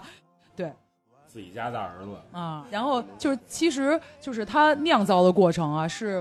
对我们来说是一个科普，然后但是就是我们作为那个这个饮酒者啊，就是它对我来说一个让我印象最深刻的，反而是他们酿出了纯米大吟酿之后，啊，这个一会儿可以说一下清酒的分类，就是酿出了酒之后，然后那个杜氏就是他们的酿酒师，然后打出了一小口，然后他这个字幕是没有翻译的，然后但是它有两个日文的字是荒走。对，什么什么叫荒走？荒走就是整桶酒出酒的时候压榨的，就剩下的最上层。这个酒它就相对来说酒精度会低一些，然后但是就是它的香味儿会更浓。然后但是就是整个酒之后，它会在它卖酒的时候，有时候会在瓶身上面，然后写去上荒贴走上，对，贴上荒走，这个就是偏上面的酒。但是就是更品质最好的，一般是中曲，就是哦这顾名思义，就是整个酒桶中间的部分。然后还有一个最下面的部分，也有一个专门名字，好，我有没记错的话，好像是叫泽，好像是叫泽，就是在最下面的部分，它相对来说酒精度就更重，然后整个的酒体啊、风味儿啊，可能也会更更浓烈、更更 man 一点。这人板砖知识，这个我之前都不知道。这更刺激，所以最好的部分，最好的部分是中曲，中曲，因为中曲对平衡嘛平衡。对对对对，相当于是就是最最平衡的部分是中间的部分。这个就跟我们的二锅头不太一样。嗯，二锅头最好是头儿，然后可以可以聊一下，呃，清酒的分类啊，那个就是正常咱们可能就以为就觉得清酒就是就叫清酒，但其实不是啊，它分有很多，它是以什么来分类的呢？呃，先是这个酒里面加不加酿造酒精，嗯，只有不加酿造酒精，纯粹用米来酿造的，才可以在前面加冠上纯米的名字。对，然后第二个分类，第二个维度呢，就是它的精米不和。咱们刚才说这个米磨下去多少，磨到剩百分之七十了，然后加了酿造酒精的就可以叫本酿造，嗯然后。就是百分之七十以上的，就都如果是就没有加酒精，就全部是叫纯米酒。对，这种就是比较，我觉得就是干杯酒啊，就是应该就是居酒屋里对吧？干杯，嗯，百分之六十以下是叫纯米吟酿酒，然后如果加了酒精的话是叫吟酿。那如果是精米不合在百分之五十以下的，就可以叫纯米大吟酿。然后如果加了酿造酒精呢，就叫大吟酿。对，就是如果考验一个酿酒师最高工艺呢，那肯定是酿造纯米大吟酿。没错，因为它是对于水米，然后你整个的对于时间和这个各个工艺的把握，因为它是最细腻的那个味道。我插一句，嗯在这部剧里边，他是因为在石川县，对对对，在金泽嘛，嗯，然后他所以说他最后想酿酿造那款酒，用的就是他们当地的水，对当包地括的米，那个米就叫什么？呃，我记得叫什么石石川门米啊，石川川门门，对对，也是通过花花了很大的功夫，从一个专门的，就是就是那个种种植稻米的这个呃生产商那对对儿收来的一一个米，百分百有机的石川门，对对包括它的酵母，它在里面都是说是啊， 布雷特这牛棚味儿啊，就是它那些酵母都是，它就是它放弃了，就是因为这个恶鬼以前是在剧中一个。就在本地最大的酒厂当杜氏嘛，然后他退休以后又被这个快倒闭的小酒厂请过去，原因是自己还有一款酒想酿，就是他想用呃当石川县的对，石川的水、石川的米和石川的本地的酵母来酿造的一款纯米大吟酿。然后这个这后来就是说说他们就就去了那个就是酿造成功之后，去了那个全国的清酒评选，但是就是很遗憾没有得到金赏都没有受伤。啊，没有受赏。对，这个这也是呃在那个评判中说是他们喝到那个酒的时候，说感觉是每一口都不一样，说说以为是发现了一个新的酒的品类，说但其实可能喝出来的是在酿造过程中有一些瑕疵。你缺陷，对对对对对，这也是因为在他们之前在做大吟酿的时候，由于由于那个就是室温过于低，然后中间丙本佑就想说，觉感觉这个味道不太对了，可能是酵母就不不去发酵了，哎就想给提高一些温度。因为这个清酒在发酵过程中也是要恒温，是一个较低温的一个恒温的过当时程。是那个做酒母的那个那个步骤吧，做酒母呃，哦，对，做酒母，对对对对对，他就感觉就是不不再不再发酵了，还是哎是当时怎么说的？就说不再发酵，不再发酵因为因为那个如果温度特别低的话，那个对酵母就没有活性然，后对那对个酵母就失活嗯了，它对不发酵然后所以他就拿了一个那个热水热水桶，壶热水啊桶在里边滚来滚去，给它加温那种。然后没想到，因为就是升温过快，然后导致它酵母反而一下沸腾了。然后他们在中间就是采取了很多很多步骤来挽救这个酒母，把它又救回来了。水多了加面，面多了加。差不多这意思，就给它又降温降下来，然后相当于这是酿造工程工艺中的一个瑕疵，在评选中说也就也可以体现到啊，确实纯米大吟酿是最细腻、最纤细的一个酒就款，是稍微有点杂味儿就能喝出来。对，没错。然后这个这个就也可以就是，呃，就也可以聊一下，是我们在挑清酒的时候，就其实我们也并不太懂。我们来挑的时候，很多其实在包括在日本的时候买酒，就都是在看它哪个是金赏酒，我哎们就买哪个。对，然后哪个是在什么，比如当地的评选中的，比如特别奖或者金奖、银奖，就这种一般来说，肯定起码肯定是这个酒藏在这个年份里面最好做出来的，对对对，就最好的这个酒款。然后其实我也想就这机会说一下，就是刚才说到大吟酿，然后现在其实有一个风潮在国内，就是说喝清酒就要喝大吟酿，纯品大吟酿，觉得这个酒特别好。但是咱们更多喝酒可能，呃，更多的环境是在居酒屋，然后你可能是配着菜去吃的。然后刚才也提到了大吟酿，包括那个纯米大吟酿，它的口感相对来说是比较轻盈一点的。然后它的你喝的时候，它是有一些区别是比较细微的。所以你在配餐的时候，如果说配的比较重口的一些的，比如说炸物啊或者煮物，它的味道会更多一点的话，其其实是影响你去品尝的。所以需要去吃一些比较清淡的东西去配这个酒。还是最好还是吃鱼生，对对对对。但鱼生也分啊，它也分红肉白肉，没错你可能就是像金枪鱼这种这么重的东西，它也有有一些可能太太太过淡丽的那种清酒，也不能得到相得益彰的那个效果。所以说，就是其实这个我也是说，就是怕大家误会一点，就是因为要喝肯定喝最最牛逼的怎么着的，然后那个大吟酿什么的可能更好，但是其实你不同环境下你喝不同的酒是更合适一些的。而且其实也并不是说是纯米大吟酿就一定比纯米酒好喝，或者一定比本酿造好喝。 这其实是一个误区。对还是水平的问题。就是你一个牛逼的厂，你让个本酿造可能也很好，对，但是一般你要是一个就是酿酒师水平不咋地，我就只把米嗯磨了磨磨到大吟酿的水平，但是我其他水平不行，我这酿出来酒也不好，还是跟水平有关系而。且就是也跟个人口味有关系，就像像我们前段时间去福冈也是，你你他有些人就喜欢喝就是 fruity，就是说那个就是果水果果香味儿对重果，香就比如说这就是。可能就我我们也是更普罗大众一些，我们就爱喝这种果味儿饱满的，但是可能有一啊些硬汉型，对他又喜欢喝所谓新口，那可能是会更厚更冲、更更犟一点，也应该哦怎么形容这个新口？就就是它可能嗯喝起来没有那么果香，没有那么甜，就是另另要一哈的个扣一点，硬核一哎点，。对，更硬核一些的味道，就可能哈哈的口谷，河谷又来了啊行，那咱就是再聊回这部剧，关于这部剧还有什么能说的？啊！这部剧还有一个就是它的那个片尾曲实在是就是太好听了，然后待会儿。那没没有，它是一个一段一段曲子，待会儿可以有机会的话放放一小段，在我们结束的插入节目里，对对对，就我我关于我我这这部剧就大概也就说这么多吧，因为它其实整体的剧情是比较弱的，它大大部分的剧情都是贯穿在酿酒当中。呃，我觉得还有一点就是，他就是这个老板，就是当家的，嗯，他去银行融资，然后去贷款，去运营这个酒厂这块儿，他其实也花了很大的笔墨去。对，对对，就是你不光是能看到他酿造的过程，你也能看到他背后这个酒厂是怎么运对作的。没错没错。然后再就是艰难的时候，他把自己的就是珍藏的红酒全都卖了，把自己的车卖了去。去融钱，就为了保证我对保证因为我这要个酿酒的质对，量。因为这个老板他本来是一个红酒爱好者，他嗯对每天对他会收很多很牛逼的红酒，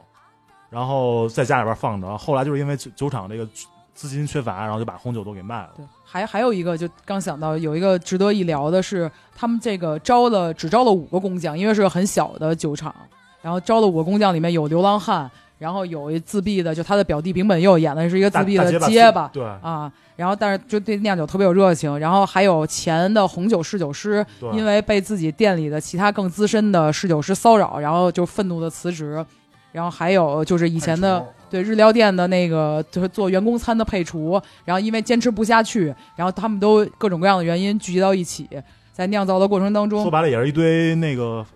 loser，然后哎凑到一块儿。对对对但是就是也就是他们有各自有各自的坚持，然后就是都相当于是，呃，也是受到这个当家的，刚才小李说当家的，他就是为了这个酒造就是赌上一切，对，他呃的这个信念这个这个信念所所感染，然后大家一起齐心合力去酿造，而且在中间有一个就是细就有一段笔墨，就是说说是女性在她们做酒曲的时候是不让进到那个内室里面去的没，错，因为进进去之后呢，男性都要脱的只剩一个，就是就是一个毛巾，把这对个关键部位折一下，然后就进去了，因为它的温度特别高里头，对，然后你也不能就是把那些细菌带进去，因为它那个就是要求那个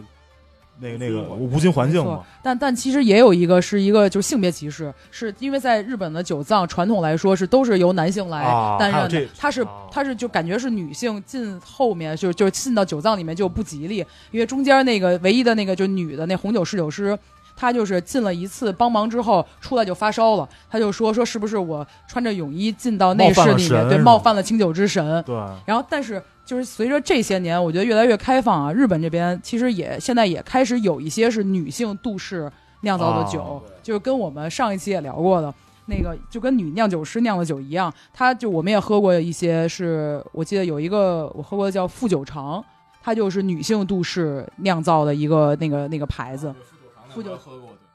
这女性酿酒师的一个特点就是，呃，她酿造出来的酒也是比较讨喜。一个是就可能味道不像不会那么硬核，然后会更淡丽啊，然后更可能是就是花果香啊，就是这种。对比啤酒里的台虎，哎，对没错没错，台虎，然后女神精酿，对，都是一些比较讨喜的这种。就我这边呃，这部剧大概就是这样。然后呢，下面由阿谭老师聊一下，呃，他的关于威士忌的那个话题。啊，那个咱们今天已经聊过的，刚才有啤酒、清酒，然后咱们今天又都是日本主题的。你提到日本，肯定就是一个不得不提的一个大话题，涉及到酒类的，肯定是 whisky 这日威，日威，对，就是现在炒的特别贵的，大家已经逐渐喝不起的日威。然后能喝哦这起，三得利能喝得起。脚皮儿，来，包子，酒瓶也快对停然后产然后一了。会儿咱们还要聊到涉及到脚皮儿的事儿，跟你 们说。然后这个是因为日本的 whisky 其实就是主要这几个酒厂，比如说山崎啊、白州，包括那个清井泽这些的宫霞，它其实是属于几个大的集团，有一个是三得利。有一个是妮卡，还有一个就是麒麟，它是属于这几个大的集哦麒团的。麟原来也有 whisky，啊对，对，其实像你看，像有一个叫玉电厂，还有清景泽，这些其实是属于麒麟集团的啊。然后它的几个比较大的创始人，就是我们说的这几个酒厂的创始人，一个是叫竹贺孝正，就是竹贺酒厂的那个创始人。然后之前有一部就是讲述他一生的一个日剧，是一个晨间剧，叫《阿正》。然后啊男听说主、过听说过男主是玉山铁二，是一百五十集的一个鸡排五十级，晨间剧吧，你 劝看 退，这这宽油劝退，哎啊，所以我当时看了一下，我就啊，那劝退了。我说没没这么多时间看一个一百五十集的晨间剧，啊，但是这块儿跟大家解释一下，晨间剧是日本那边儿他早上放，他一集只有十五分钟，所以说他就可能就是大家听到说集数特别多，下意识就退后了，但是他一集很比较短，两千二百五十分钟，那也四十多后个面小时翻了，我想算的真他妈快，算数好，然后除了竹贺孝正以外，其实还有另一位，就是叫鸟井信治郎，他的名字这个是可以讲叫日本的 whisky 之父，然后他也是这个三得利集团的创始人。嗯所以说，在去年的时候，有一部就是讲他的一个这样的传记片之类的。一开始我以为它是一个日剧，后来发现不是一个剧，就是一个 SP，就是差不多两个小时左右。然后当时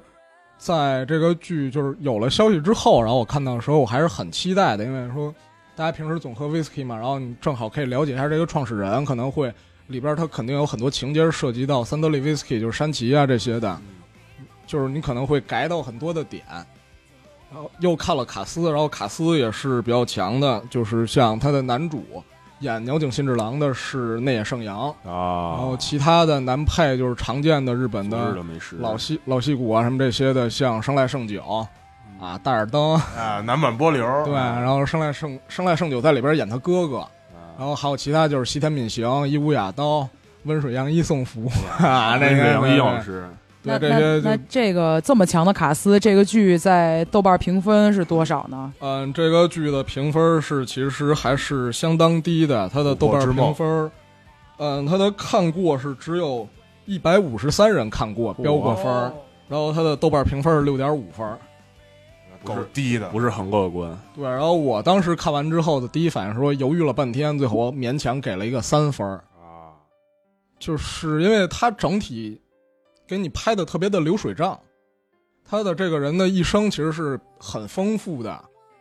但是他容就是要把他的这一生就是你压缩到两个小时之内，所以很多细节他都是点到为止，就给你提一下有这个事儿，但是又特别快的带过了，所以你看着就是说这个剧也没有高潮，也没有也没有什么的大而全就是对大而全什么都有，对，但是都特别平，没错，然后其实可以讲到的几个点是，我也是就是看了这个剧才之后才知道的。就是首先说这个鸟井信治郎这个人，他也不是一开始就做 whisky 的，嗯，他一开始他们家是开米店的，然后他去别的地方学大徒。红米店咱们不要聊被禁了啊， 啊。然后他就是他们家后来就是资金周转不过来，然后说没法再供你上学了，你去一个其他的，就是类似于当时日本的杂货铺去学徒。那个他的那个老板是西田敏行演的。啊，又是啊西又天是民西行，天啊西天敏行，对，对然后赵西本天山敏行在里边呈现的又是另一个不同的状态，就是跟 Doctor X 里面那种就是傻坏，然后这种的不一样，然后跟那种就是《极恶飞盗》里边那种特别狠的也不一样，他是演一个特别严肃、特别认真的一个老板，哦哦然后那个状态演的特别好，我觉得比那也盛阳的在整部这个 SP 里面的发挥要好很多。西谷对，因为那个盛阳在整部这个 SP 里面的就是表演特别夸张，然后包括生来圣九也是他们特别夸张，当然生来圣九可能他就是瞪眼就是因儿为，眼大，你知道吗？生来他可圣能九演什么都啊，对对，他可能就是正常睁眼就觉得他特别夸啊张，大前蟹使用对瞪眼技能，对，然后就是里边儿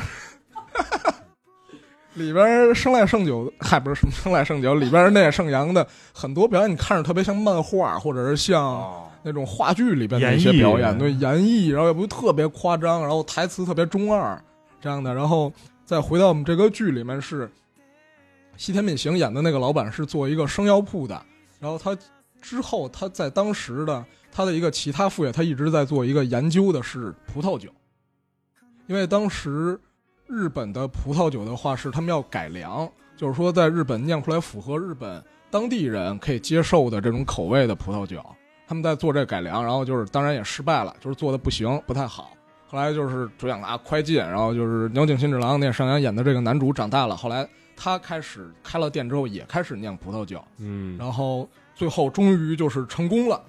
酿出了一款他自己觉得比较好、比较成功的红酒。但是，就是这个是看了这个剧才知道，他当时出产的红酒的度数，你们猜是多少度？山毒往高了猜，四十，差不多三十八度。那不是白兰哦地吗？那不哇啊就是塞酿白兰地，啊加强型葡萄嗯酒，对，然后他他当时酿出来的第一批的葡萄酒，就是当时那个时期的葡萄酒，都是可能就是应该都是这个度数左右的。然后这个是一个点比较有意思的这哪儿适合日本人喝了？这就是人家喝一杯嘛，又没让你喝一瓶儿 加苏打水儿，加冰块儿哎嗨包鲁，啊。黑豹红酒还行，我操，然后就是，其实这整个剧体现他这个人就。在他做产品方面，类似于就是酿酒这方面体验不是特别多，更强的是说展现他作为一个企业家的一面，就是说他酿了这个红酒之后，他想怎么推广，然后他去推广的时候，是他做出了日本就是类似于营销上面首张的裸体海报，嗯嗯他做的海报是一个半裸的女的，就是胸可能说截到就脖子以下这样，然后端着一杯红酒，就是他的酿出来的那个酒，然后他那个红酒的名字叫天道，哇，胡嗯，琴，对，啊叫里边发音我记得叫 Tendo 还是这一类的，还挺中二的，啊就是火影忍者嘛，对天道佩恩，对，我去，什么呀？而且他人六世，他表现的这个鸟井新治郎的这个人，他其实有点像，其实对比那个时期也有点像中国的那个时期，就是接受西方文化、接受西方文化洗礼这样的。然后他在当时的日本是一个特别前卫的人，他去尝试各种西方的东西，嗯包嗯括他买票，然后去其他的地方。我插就跟我嗯我插一句，这个是大概什么年代的事儿？嗯、他其实是跨了三朝，他跨了明治、大正和昭和。嗯哦，那还真挺早的。对，然后他是一个一八几年，具体他哪年出生忘了，就是他寿命也比较有长。古人啊，这就是对，他是活了八十多岁，这个老头儿，他是八几年出生的，然后喝酒的人都长长寿，寿。对哎哎对， 他是一八几几年出生的，包括他在那个时期，就是去船上跟外国人一块儿交流什么，就是说喝红酒，然后看拿啤酒过来一扎啤杯，大哥先仰吹一个， 然后边上外国人给鼓掌，你知道吗？这情节演就特别假。然后他是在那次第一次喝到了 whisky，然后就外国人觉得说跟他聊的比较好，说我是一个英国人，给我带来给你带来我们家乡的特产，这个 whisky 是你们日本没有的。然后他逐渐就开始想酿 whisky 了。然后后来他的就是店做的比较大了一些，因为他一个很成功的企业家，就是他做各种的东西，小商品，包括牙膏、啤酒什么的，后来做都得都做好，对，他也都有专利，还做得特别好。所以他在有了一定的资本累积之后，他开始想说我要酿 whisky。嗯，哎我，这个但是这个我觉得要纠正一下吧，威士忌不是酿出来的，对吧？威士忌是蒸馏出来的，对对对就是我们都统称叫酿酿酒，对酿酒酿酒，他开始说我要做 whisky 的时候，然后他去找之前就是西田敏行演那个老板说，我现在红酒做的很好了，我想跨越另一个就是高峰，我要开始做 whisky。然后老板劝他说，你以为我没想过吗？但是这个不行，说因为它的成本投入太高了，对，你是从零年开始酿，嗯，说白了就是说你每年都要酿新的酒，没都要投入，但是你酿的酒可能到四五年、五六年之后，才可能第一批才可能卖。才可能变现。哎对，所以说他当时后来就是犹豫再三，但是决定说我还是要做这个，嗯我要做日本什么这个第一人，说要给日本人做出来 whisky。嗯他开始就去跟银行贷款，后来贷到了之后，但是有一个问题，啊，他自己不会酿。像他找一酿酒师嘛，就跟对跟刚才那个鬼师酒里边的一样，对他自己酿出来过一批，就是意外的，就是他们就是存他酿红酒嘛，因为他红酒的桶里边就倒腾乱了，嗯有一些别的酒精就残留在里边，他一倒出来说，哎，这挺好的，这就是我们说那过桶，你知道吗？他过红酒桶，他后来想说这我不会怎么办？那找人呗，然后正好说。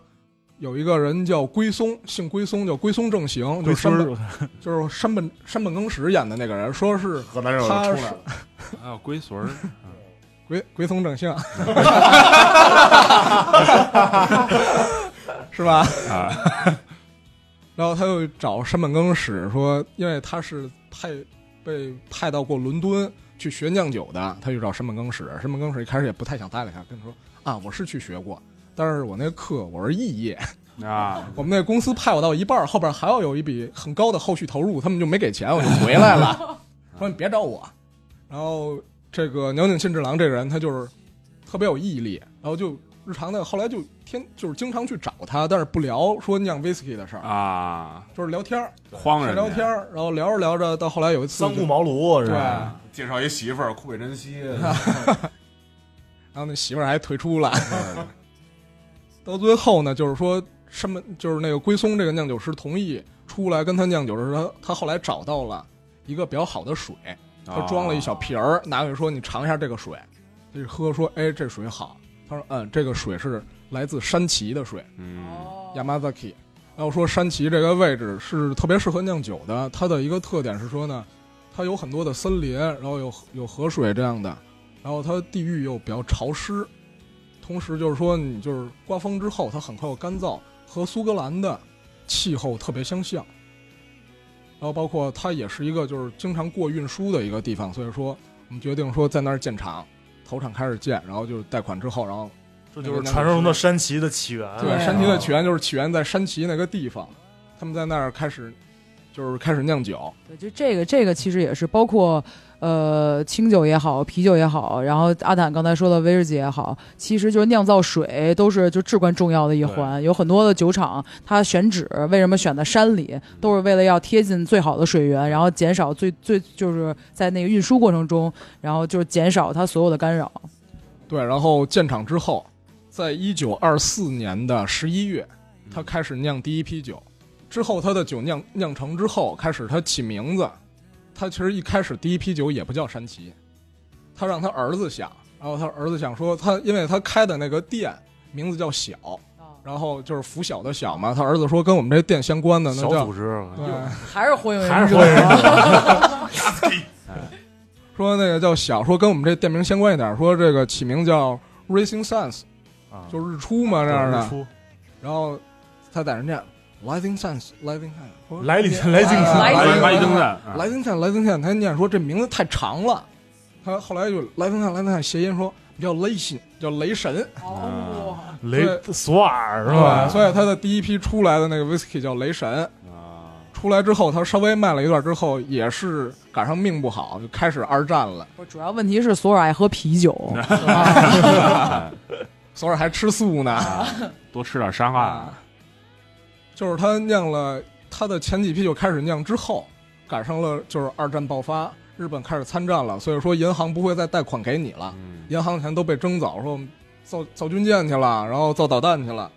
他就很困难，所以说他被逼无奈之下，在一九三三年出售了他的牙膏专利，然后在一九三四年出售了他的啤酒专利，这特别像漫威一直在出售自己旗下的那些各种买版对，权，苟延残喘啊！对，然后他就一直在坚持住这样，他一直在投入嘛，每一批他都酿新的。因为这那个龟松那个酿师跟他说过说，你一开始酿这些，你每个桶放的位置不一样，它最后出酒出来的味道也是不一样，有影响的。所以说到他们稍微就是觉得特别好了的一批出来的时候，已经是在一九三七年了。嗯那哦一九三七年是一个比较敏感的年份，啊七七事变嗯什么的。 然后这个是距他开始开始酿酒已经过了十三年，然后在那批他觉得说这批特别好，说我们说之后说我们怎么来包装这个酒，他儿子说说这个酒的颜色特别好，因为它叫它这个片子叫《琥珀之梦》嘛，叫 k o h a k u no y o m e 然后 k o h a k u 琥珀色哦嘛，说这批的颜色特别好，他儿子就说说那我们就是拿装酒的瓶子做我们做玻璃瓶做透的来显示它的颜色好。然后在瓶子设计上我们来做切割，然后凸显质感什么的。然后他儿子刚说完，然后就自己就先否自己了，说这是不是不行啊？这成本太高了。啊，然后娘亲来说，你赶紧去东京找供应商给我做这个东西， 找供应商，说你找你去，赶紧去找人给我定找乙瓶方来找你们乙对方，啊对，大乙方，对然后结果特别不幸的是，他儿子在这趟出差的过程中突发了心梗，就去世了。啊，在他儿子葬礼上，他收到了一个类似快递吧，什么东西，就是是他儿子订好的那个瓶子拿过来，特别好看，那个就是我们现在喝的三得利酒瓶儿的设啊计。哇，他原来从这儿来的呀哇，还有这么一个悲伤的故事，白发人送黑发嗯人，啊对，而且他的一生就是说，因为他活的时间长嘛，就是他的各种周围的所有的亲戚什么家里人都在去世，然后他长子去世特别早。这个这个新包装的酒上市之后，过了不久，在日本的停战的前夕，他妻子又去世了。然后那会儿日本天煞孤星啊，这就是对领便当，对，然后在四五年快要结束战争之前嘛，就是日本还在被打嘛，然后他就去酒厂去挽救他的酒，想拿出来之类的，特别惨。然后终于在四五年停战了。停战之后，他的反应说说完了，就是他们员工的反应说都是说完了，国家没钱了，嗯，说你做出来这么好的 whisky，没人喝呀，对买不起。这个就体现出来了，说他企业家精神的一面。他说：“那有战胜国呀， 战胜国有钱呀卖给他们呀。”卖卖给人美国人，啊，对，说说我们这个卖的好，我们卖给英国人、美国人，他们打赢了，有的是钱。包括说它体现就是说整，其实这整个片子，在它做酒啊什么这些方面，就是一个唯一的一个刻画，就是说它鼻子特灵，啊，就是说它闻什么东西就是分辨的特别好，或者离特别远，它就能闻见这个味儿。没有鼻炎，哎对要鼻炎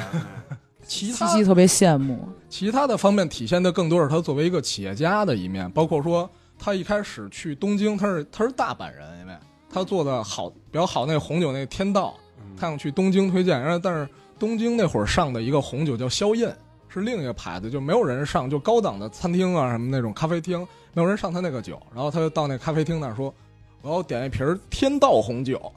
然后服务员说不好意思，我没听说过这个酒，嗯这儿没有这个酒。他说：“哎，不对呀、我听说这个是东京卖的最好的、最好喝真的的酒。吹牛逼哎啊，大忽吹悠牛，逼，成为你们的专业，我真的整个片体验它更多的是作为一个商业这样的，所以说包括其实你涉及到 whisky 的内容都没有特别多。前一段一直在讲它的发家的历史，啊，所以说你如果纯为了说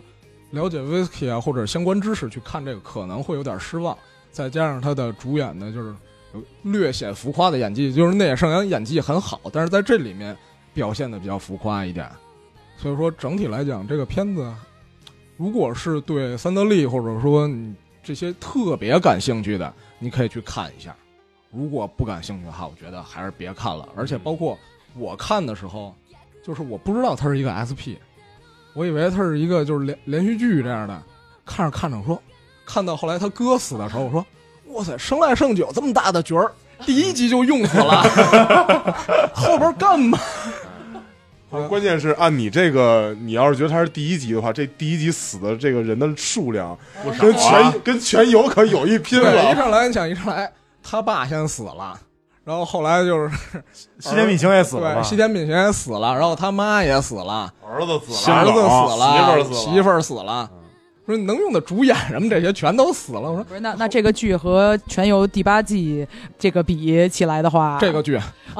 这个剧，这个剧还是这个还是这个，所以说这个就是说，它可能就是类似于更像就是传记片儿，可能它没有更大的点在这个酒身上，而是在这个人的身上。人的生平，嗯对，但是缺陷就是它太平了，整个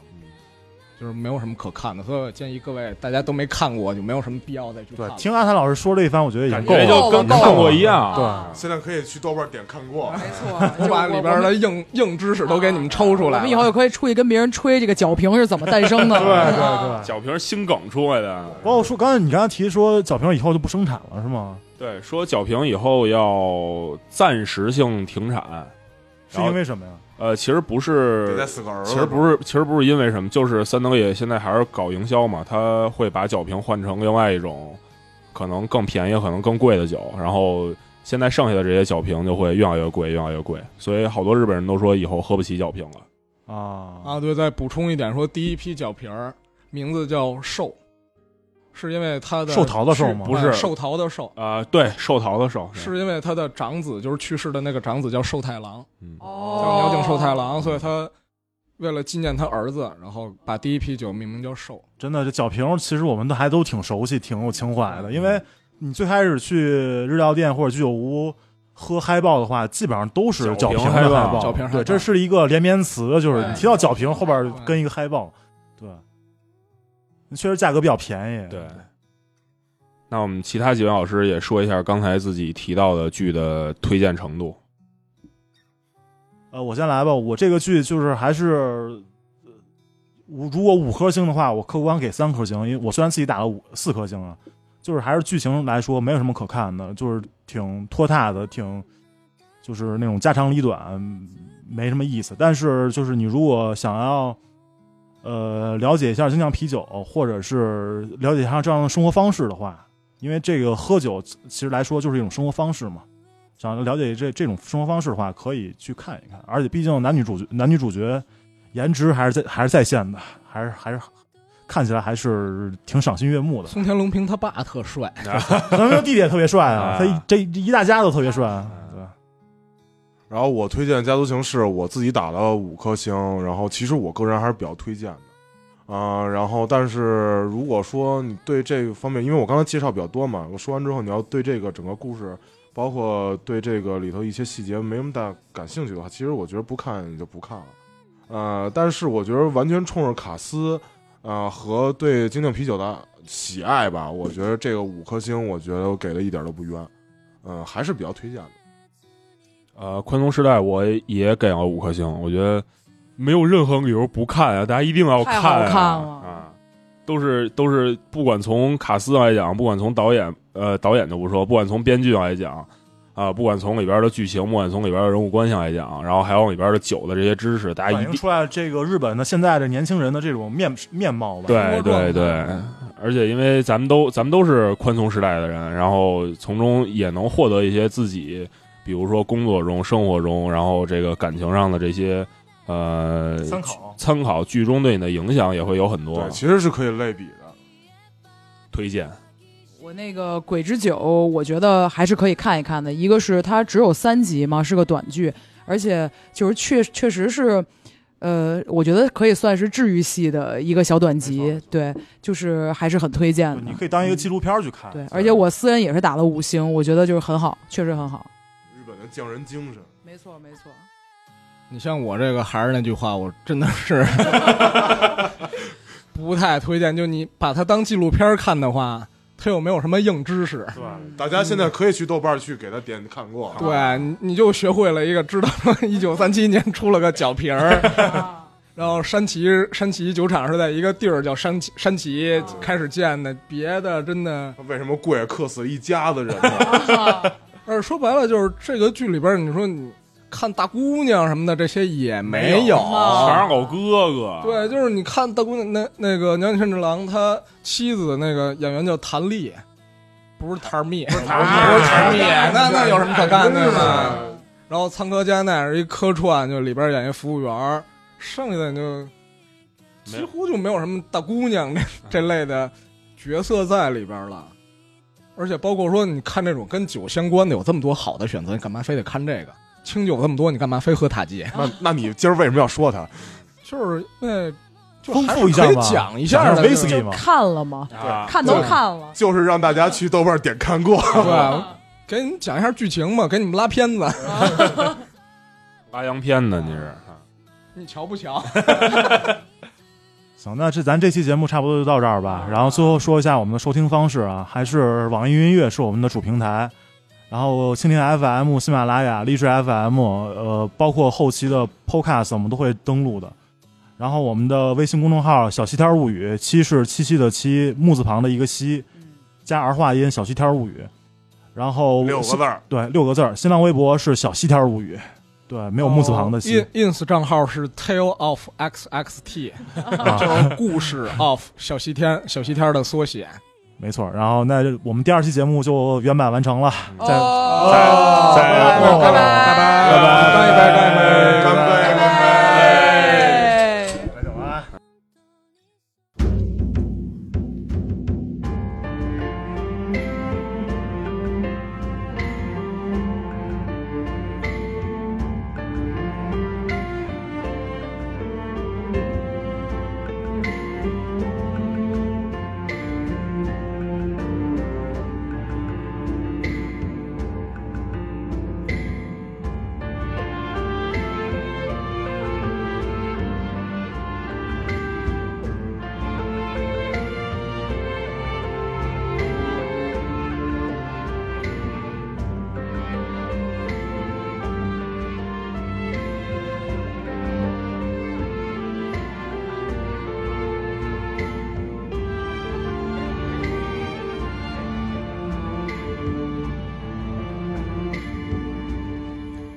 阿坦，你来个 Eric，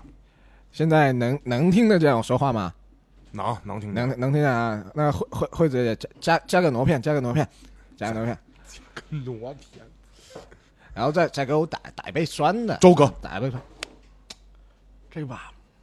还还是这个茄子，水果里边我只吃茄子。菲姐，马金亮，你又喝，马金亮还喝，